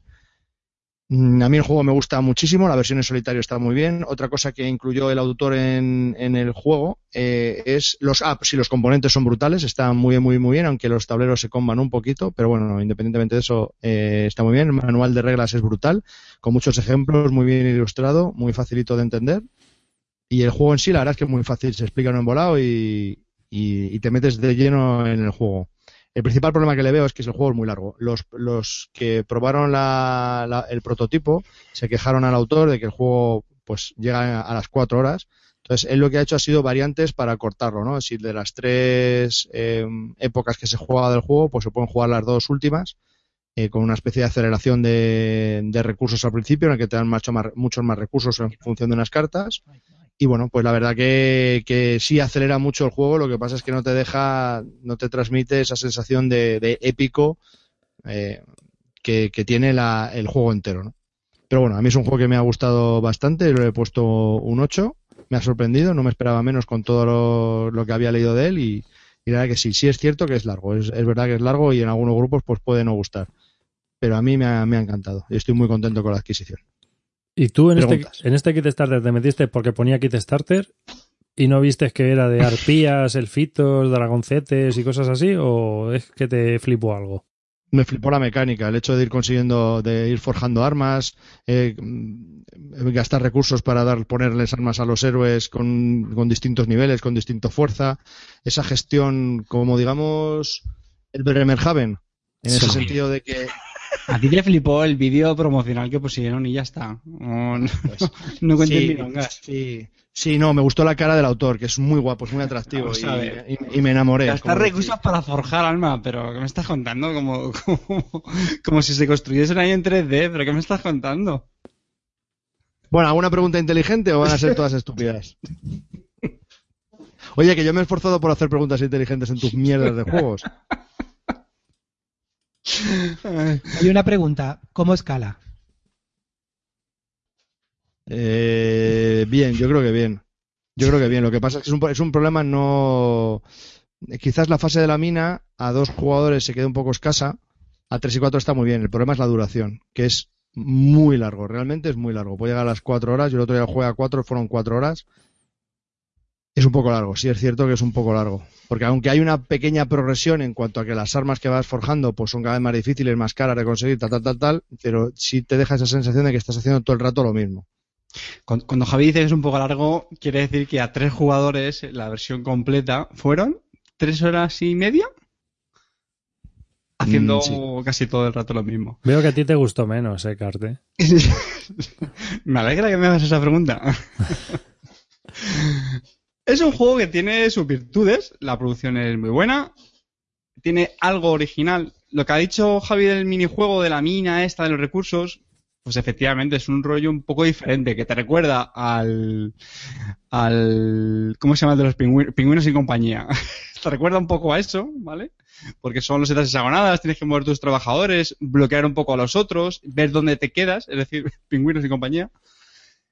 Pero me parece un minijuego que creo que tampoco aporta mucho, mucho a lo que es el resto del juego en sí, el juego principal. Es decir, esa es la mecánica que ha puesto el autor para conseguir algunos de los recursos, es decir, los tipos de minerales con los que luego forjas las armas. Que lo de forjar las armas, bueno, bien, es un poco abstracto porque son cartas que están ahí con unos costes y tienes que darles una serie de materiales y si está bien que lo usas eh, los diferentes héroes, que es lo que ha comentado Javi, para hacer las misiones y tal, las misiones son distintas. A mí me pareció simpático que tienen cierto tema, es decir, pues, por ejemplo, te enfrentas contra las ratas, pues es una chorra de misión, es una misión muy sencillita, se acaba muy fácil y te da poca recompensa. Luego hay otras que a lo mejor, pues si tienes que matar a, pues, que sean no muertos o algo así, pues tienes que utilizar una maza, es decir, tiene un poquito de tema a mí lo que no me gustó mucho, como ha dicho Javi, es que fue increíblemente largo, que es muy, muy repetitivo, porque al principio, cuando vas viendo salir las diferentes armas, porque empiezas con, hay armas muy básicas y luego van saliendo cada vez armas más chulas, más fuertes, y eso mola bastante. Pero luego se hace un poco, un poco repetitivo. Tiene una parte de Sudoku, que es lo que ha hecho Javi con las misiones. Tienes que planificarte muy bien cómo mandan los héroes a cada, a cada misión, eh, cómo vas a conseguir los recursos para luego equipar, eh, equiparles con las, con las armas para que les dé tiempo. Esa parte está chula, o sea, el juego es bastante, vamos, muy euro, muy, muy hacerte el sudoku, de saber planificarte y como ha dicho Javi, recuerda un poco a juegos de logística como el Bremerhaven, Bremerhaven, perdón, pero para mi gusto no, no, no compensa, o sea, la, duración y que bueno, que tampoco luego te deje una sensación de, de juegazo, que... Mm, mm. A mí no me ha convencido. Bueno, en solitario, la versión en solitario está muy bien, eh, Otra- hace pensar mucho. Ah, vale, vale, dale, dale. No, perdona, perdona. Eh, ¿Tú dirías que le falta desarrollo? Yo personalmente no, yo creo que el juego eh, está bien como es, lo que pasa es que no me parece gran cosa. A lo mejor No, se puede haber hecho algo para ver, a ver si ha cortado la duración de alguna manera, pero el juego realmente tampoco está mal, ¿eh? Lo único que... no- ¿Y tú, no saca. Javi? No, ¿Qué yo creo que no le falta desarrollo. Creo que está bien, lo que pasa es que es largo. Es un juego largo, Pero punto. ¿Estás hablando de cuánto, cuánto es largo? ¿Tres horas? ¿Cuatro horas? ¿Cinco? Cuatro Tres horas. horas y media. ¿Tres horas y media? jugadores, tres jugadores. Forjando arma- armecitas. Dame, da- dame dos esmeraldas, te doy una piedra y te doy un hacha, ¿no? Fu- Territorio calvo. Es un, es un fresco de cuatro horas, tío. Eh, perdona, el otro día no sé si, habe- si habéis seguido mi Twitter, jugué al fresco con seis No. expansion sacas y cada vez lo digo más. Es la bomba. Quien, o sea, quien no lo haya jugado y no le, no le guste, no lo puedo entender. No lo puedo entender. Es porque lo habrá jugado al modo básico, que no es un juego ni en nada, lo pusieron ahí para, para cuatro Ahí- matados. Ahí quería llegar yo. A mí es que me hace gracia lo de las expansiones del fresco. Cuando saquen la siguiente ya cuenta como juego completo, ¿no? Vamos a ver una cosa. El juego completo te viene con el básico y las tres expansiones, que es como debería haber salido y no sé por qué luego lo, lo hicieron como expansiones, pero bueno, lo entiendo por tal. Ah, El juego básico es brutal. Ah, No hace falta ninguna expansión. Lo que mola de lo, lo que mola de las expansiones de Queen Games y eso es que no sé si lo sabréis es que son mini expansiones. Tú puedes añadir las que quieras. Yo que el, el juego que compré con el calvo, yo a este le he metido 6, como le podía haber metido 8, como le podía haber metido 4 y no se resiente. Lo que hace es darle ju- rejugabilidad. A mí eso me parece alucinante. No sé qué estáis hablando. Tú lo que pasa es que troleas por el troleo. Desgraciado. Bueno, te puedo- te- sí te puedo decir lo que estábamos hablando, que era de mi juego, pero vamos, que, que me parece muy bien que hablemos de tu puto fresco. No nos puede- ahora no nos podemos desviar cuando hablamos de juego. Llevamos toda la vida desviándonos y ahora no nos podemos desviar. Que sí, Que Clint, tú ya. seas un desviado no quiere decir que no hables en mi turno. O sea, a mí eso me parece estupendo, desviado, dice. Pare- parece la, vamos, le vamos a llamar Rita la cantadora, parece aquí la protagonista de todo, tío. La diva, le vamos a llamar la diva, tío. No, pero respeta a Mico, respeta a Mico a mí, joder. Yo te he Venga. respetado tu turno, respeta a mí. Se- Estamos Joder. Hablando de juegos. A ver, Centraos. que- Yo le Entonces- una pregunta, Javi, yo le una pregunta... Bueno, perdona, tío, te he cortado, dale, venga, dale. No, quería decir que para todos eh, aquellos que creo que no son ninguno, que estén interesados después de la hostia que le habéis dado al juego eh, de, este Forge, de este Forge Wars, decir que tengo la versión de Kickstarter y que en abril va a estar en, en las tiendas, que va a salir ya a las tiendas. ¿Y por cuánto? Y, y di también que lo vas a vender en el hilo de venta la semana que viene. Ni de coña. No, no lo vendo. Este me le quedo. Pero porque eres un orgulloso, Javi. Si aquí la pregunta del No. millón es muy sencilla. Es, ¿qué ganas tienes de volver a jugarlo? ¿En cuánto tiempo? ¿Lo jugarías mañana? ¿Pasado mañana? Ya está, esa es la pregunta del millón. Clint al Marco Polo le ha echado cinco partidas. Hay que reconocerle que, oye, habla bien. A mí me hipea, fíjate lo que te digo, para que a mí me hipe. Clint, tío, o sea, Hombre, tiene Mucho. toda la pinta de ser un euro bien parido. Está muy bien, joder. es que no. O sea, de lo mejor que hemos hablado esta noche No, es del Marco Polo con diferencia, ¿eh? no vamos a volver, no vamos a volver al Marco Polo. Pero que el tema es ese, que yo creo que la, la clave es, yo sobre todo, aunque, aunque parezca muy obvio, lo que intento al final en los juegos, tío, se resumen, o sea, se resumen, quiere decir, la, la valoración y todo eso, y las ganas que te deja de jugarlo. Y, y juegos pues con los que hemos hablado antes. Y este, pues yo es que lo pienso, y es lo de siempre, no te lo voy a vetar, pero, pero No, yo, ya. yo te digo que en un mes que lo tengo lo he jugado cinco veces ya. Que mm, no sé, no, no, no lo veo que sea tan. Entonces me Sí, callo, claro. entonces me callo, Pero- me callo. Pero otra cosa, por ejemplo, ¿tú jugarías al, al Ages en tablero todos los días? Mañana. Ven aquí, ahora echamos una. No Sí. hay huevos. No hay huevos, Javier. No, ven no, aquí. antes- O sea, hazle caso de verdad. me- an- no, no troles. antes me voy a ¿No jugarías Valencia a tomarme una un paella. Con tres Que sí, que, que no hayan jugado. Ni de coña. Que no le hayan jugado. Que no lo hayan jugado tú y él y tres que no hayan jugado. Ni de coña. Depende de. te mueres. No, no, no, no, no, no, Clint, esa no es la pregunta. La pregunta es, hoy juegas con tres personas que no han jugado nunca al Through the Ages y mañana lo volverías a jugar? Hombre, No si, es con, si es con los mismos de cabeza, no hace falta volver a explicarlo. Ese juego tiene una explicación muy tediosa y eso es cierto, pero no, no, no quita que sea un gran juego. Bueno, que no sé, Bueno, estamos... habéis, habéis, habéis demonizado a mi juego, me parece muy feo. El pobre Isaac Childress hizo un juego que él está orgullosísimo de él y me lo habéis tirado por, por todos lados. Muy Pero mal. sí por tu bien, Javier. No. Es por tu bien. Y el modo en solitario mola porque es muy exigente. Y punto pelota, no voy a hablar más. Estoy enfurruñado. Para ti, entonces, ¿es esencial o recomendable? Recomendable. Y para, que... y para, y No, para, espera, espera. Recomendable, plus, plus. y para ti, Carte, ¿Cómo era eso? ¿Patata, truño? ¿Cómo? nominado a Calvo Cabo de de Mierda. ¿no? De mierda. Ahí, vamos. Nominado a Calvo de Mierda. No, va- vamos, vamos a cambiarlo. Vamos a decir patada en la espinilla, patada en la entrepierna o patada en la cabeza. A ver, Las, las tres juntas. va, pero, pero, ¿qué es lo que te cabrea tanto de ese juego? ¿La- la- ¿Lo que dura? Y es que es todo el rato lo mismo. Es eso. Es que al principio está bien, te hace mucha gracia, tal. Pero es que luego da mucha perecilla, tío. Tampoco. Con lo cual se vuelve a confirmar que amarillo y calvo eligiendo Kickstarter, ojo al dato, ¿eh? Donde se metan esos señores, por favor, huir. Ni si os ocurra, truñaco, que os cae seguro. Vale, no, no hagamos, no hagamos sangre, no hagamos sangre. Eso son solo opiniones personales. ¿Sabes? Ah, Estoy nada. temiendo que está amarillo, que este seguro que, que- que hace que, que no se produzca o nos dan una patata. Pues a mí ¿no? me gustaría probarlo, tío. Pues sí, me parece interesante el juego. Toma, el jefe ha dicho que lo quiere probar. ¡Toma! El Off-Broadway, ¿qué va a decir, tío? El- Me va a Pues subir hemos a mí el primero. Hemos estado hablando de Forge War, un juego de Isaac Childress, eh, de la compañía Cephalo, Cephalofire Games, de 1 a 4 jugadores. Eh, pone aquí hasta 180 minutos de duración. Bueno, nos vamos a las 4 horas y lo podéis conseguir a partir de abril en las tiendas. Así que nada, venga, batiburrillo de juegos, que nos vamos. Comentar que habéis jugado así, que sea reseñable o por lo menos comentarlo así rapidito. Venga. Empiezo yo. Snowtails, que estuvimos jugando el otro día, una partida Snowtails, un juego de carreras, de trineos.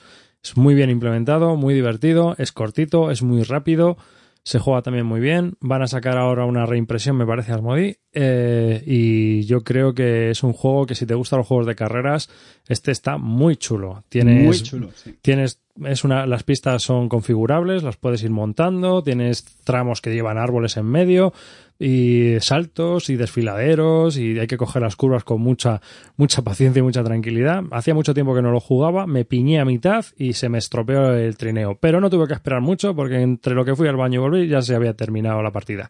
O sea que es un juego muy rápido. Jugamos una partida en 40 minutos. Un escenario normal, ¿eh? O sea que es un juego muy chulo si os gustan los juegos de carreras. Mola. A mí me encanta. Mola. De carreras de mis preferidos. La pena, corregidme, es que creo que está descatalogado. No sé si van a hacer como Muy- una nueva edición, rediseños, Sí. no dos o algo así, ¿puede ser? Sí, No, no, este eh, año van a hacer una reedición del, del, del primero, no del segundo, del primero. El, el Snowtails 2 es una cosa que sacaron los hermanos Lamont, igual que este. Lo que pasa es que luego a este le compraron la licencia a Asmodee. Y ahora van a hacer una reimpresión, pero creo que van a rediseñar varias cosas. Va a ser como que le van a meter más cosas o que le van a mejorar o alguna cosa así, me imagino. Quizás, quizás metan cosas o ideas de Mus Mus, que es la segunda parte de Snowtails. Que no ha triunfado nada, que se la han comido con patatas. Mm, a ver, es que los hermanos Lamont llevan, no sé si sabes cómo funciona esa gente. Llevan o- Yo los únicos hermanos que conozco son los hermanos Gaby, Fofó, Miliki y Miliki. tú te lo pierdes. Tan, pa- tan payasos como tú.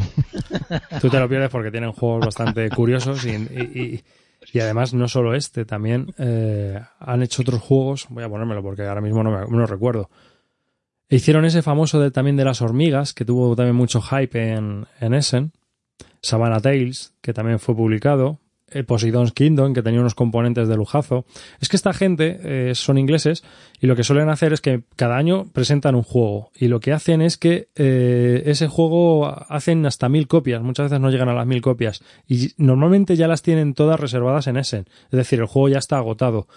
Solo se pueden conseguir los de las tiendas. Lo que ocurre es que hay veces que las licencias se la compran y lo vuelven a publicar como pasó con Snowtails. Pero en muchos otros juegos, pues no. Por, por la posibilidad de producirlos, son muy complicados de producir. El de las ovejitas también hicieron estos. El Sir Panic.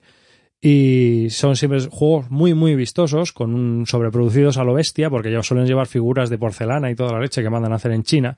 Entonces, el Poseidon Kingdoms era así, llevaba pulpos y peces y un montón de historias. Entonces, son juegos que son muy complicados de producir. Por eso muchas veces no, nadie les compra las licencias. Ah, ahí queda eso. Listillo. Oye, una cosa que me recuerda más, para que ya no me voy a comprar definitivamente el Forge Wars. Murdokur dice que Forge Wars es muy temático. Gracias. Gracias, Murdokur. lo que tú digas, lo contrario, macho. Y, Ángel por Twitter me está diciendo que en tienda va a salir por 60 euros. bueno, ¿y si seguimos eh, lo que estábamos? Venga. No sé. Ese, es el jueguecillo. Voy a hablar de, voy a hablar de ¿Me dejáis hablar de dos? ¿Una cagada y uno bueno? Sí. Mira, mi pequeña cagadita, y eso que lo tengo en el hilo de venta, como todo muy pesar, y con el dolor de mi corazón, es What's Your Game Asgard.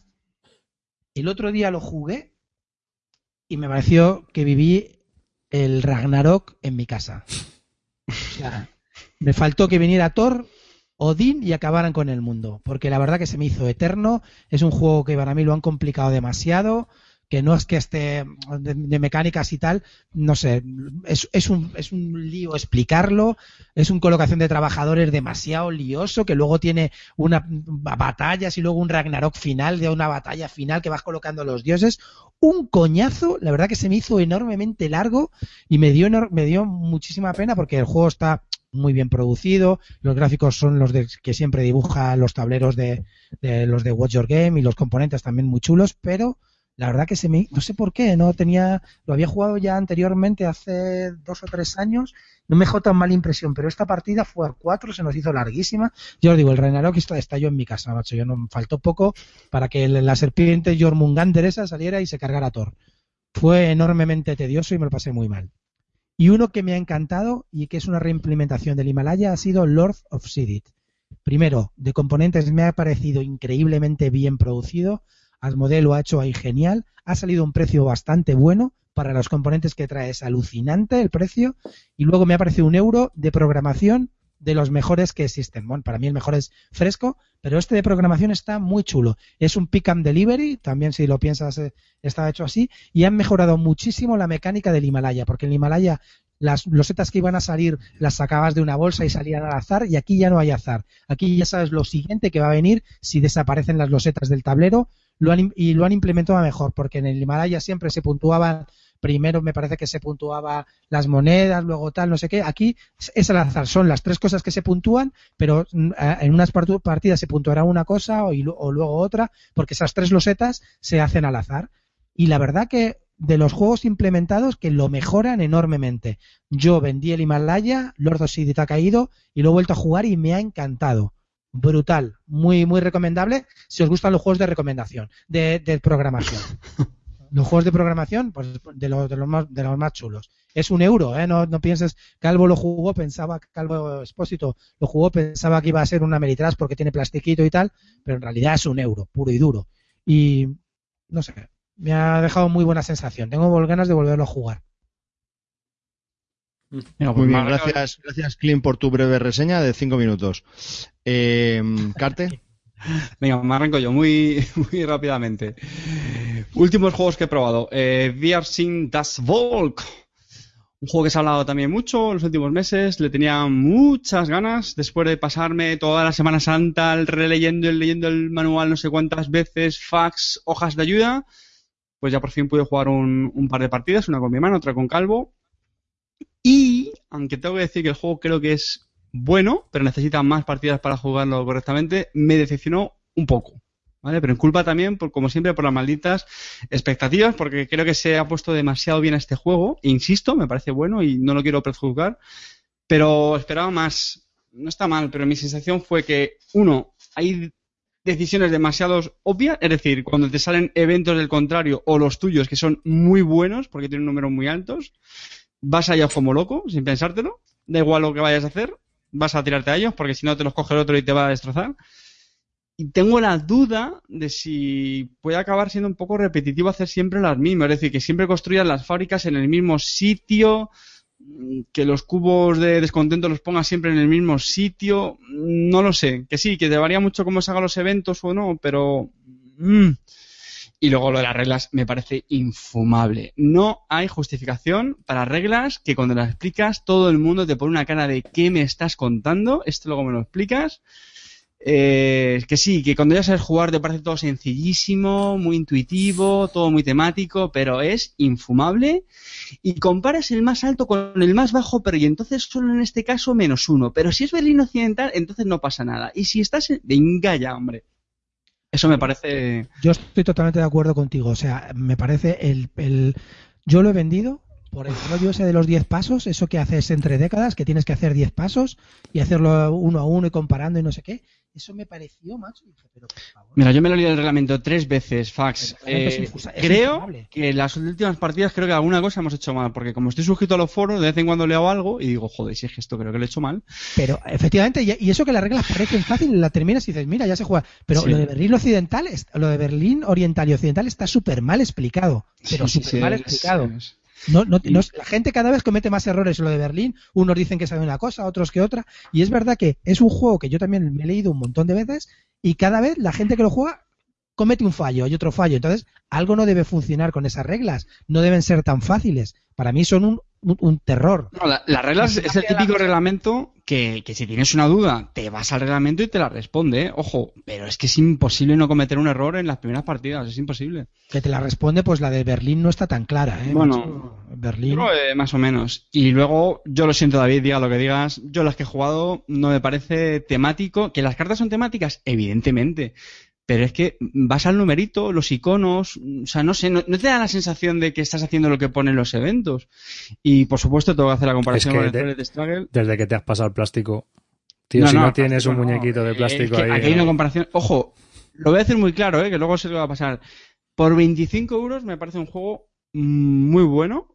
No me arrepiento de haberlo comprado porque quiero seguir dándole más meneos. Y es que, insisto, por 25 euros me parece un regalo los materiales y, y la calidad del juego, que insisto, el problema es lo que decía antes, es que pues sí, esperaba más.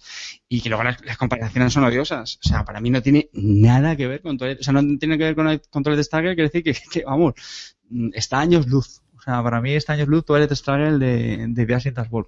Pero bueno, el que le pica la curiosidad, fíjate lo que os digo, yo a pesar de todo lo que he dicho, se lo recomiendo, ¿vale? Porque sí que te deja con ganas de repetir para probar cosas diferentes o desenlaces lo de la partida. precisamente porque no tengo ganas de repetir.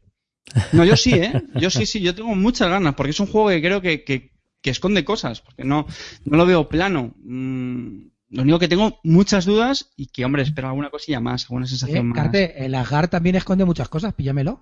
No. El Asgard esconde un huevo. y luego...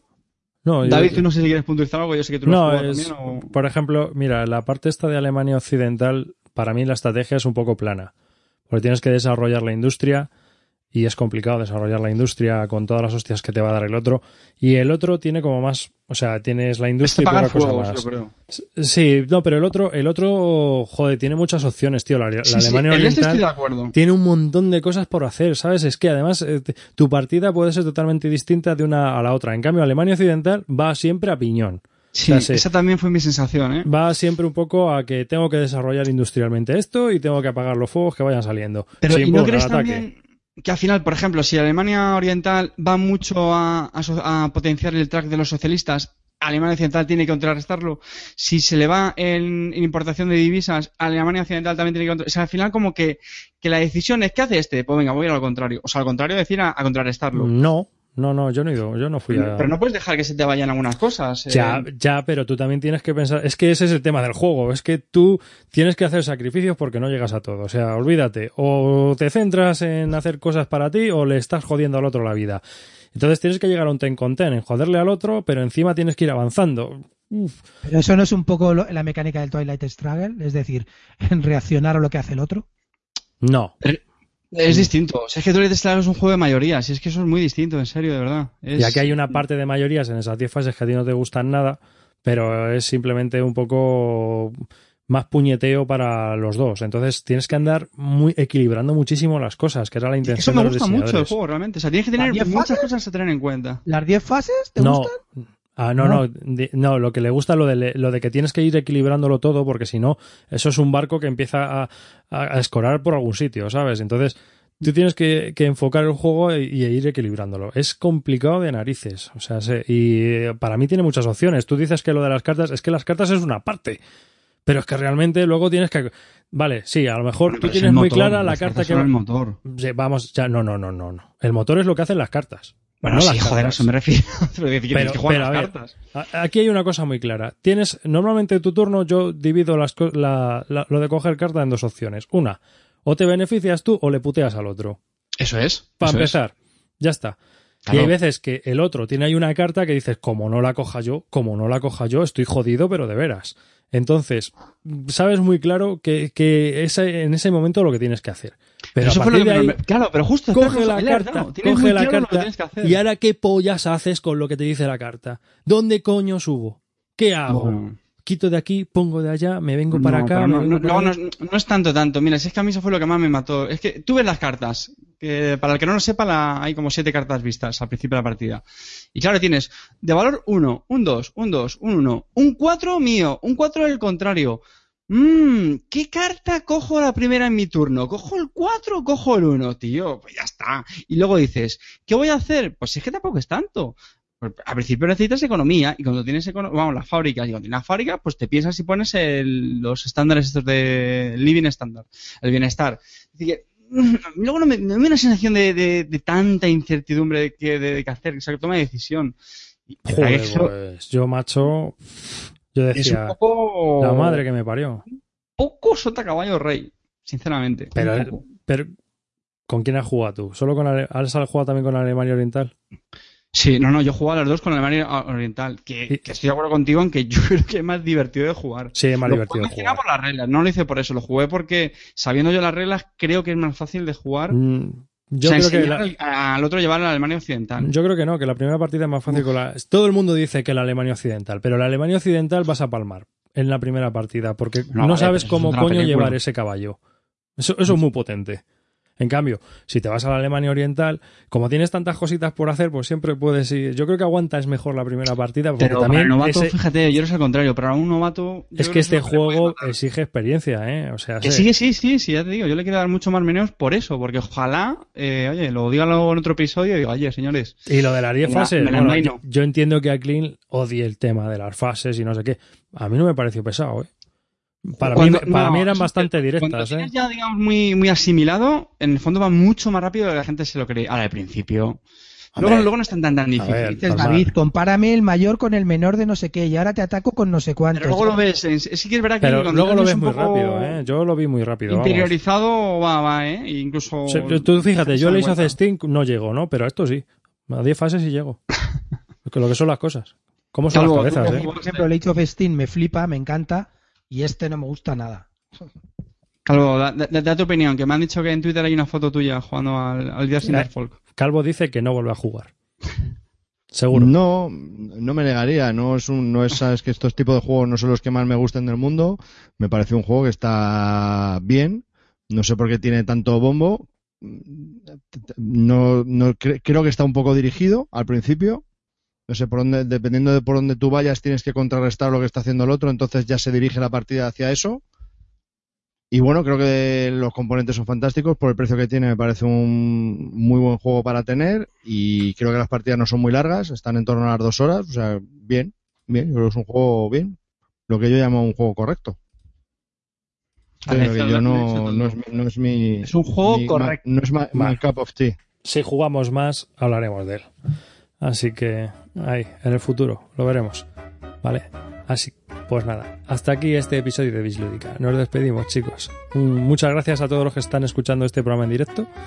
Muchas gracias a todos los que escuchéis este programa en vuestro coche, que sois la amplia ma- mayoría o en, en el autobús o donde sea. Y nos hace muy feliz eh, que nos escuchen. Así que un saludo de David Arribas. Hasta el próximo programa. Clean.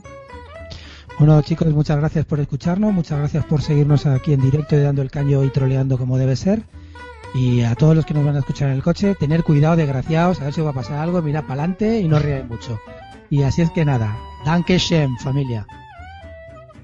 David.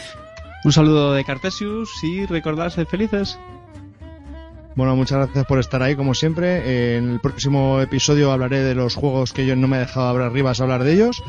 Eh, y bueno, pues nada, eh, agradeceros a todos vuestra estar ahí y bueno, que un abrazo a todos. Chao.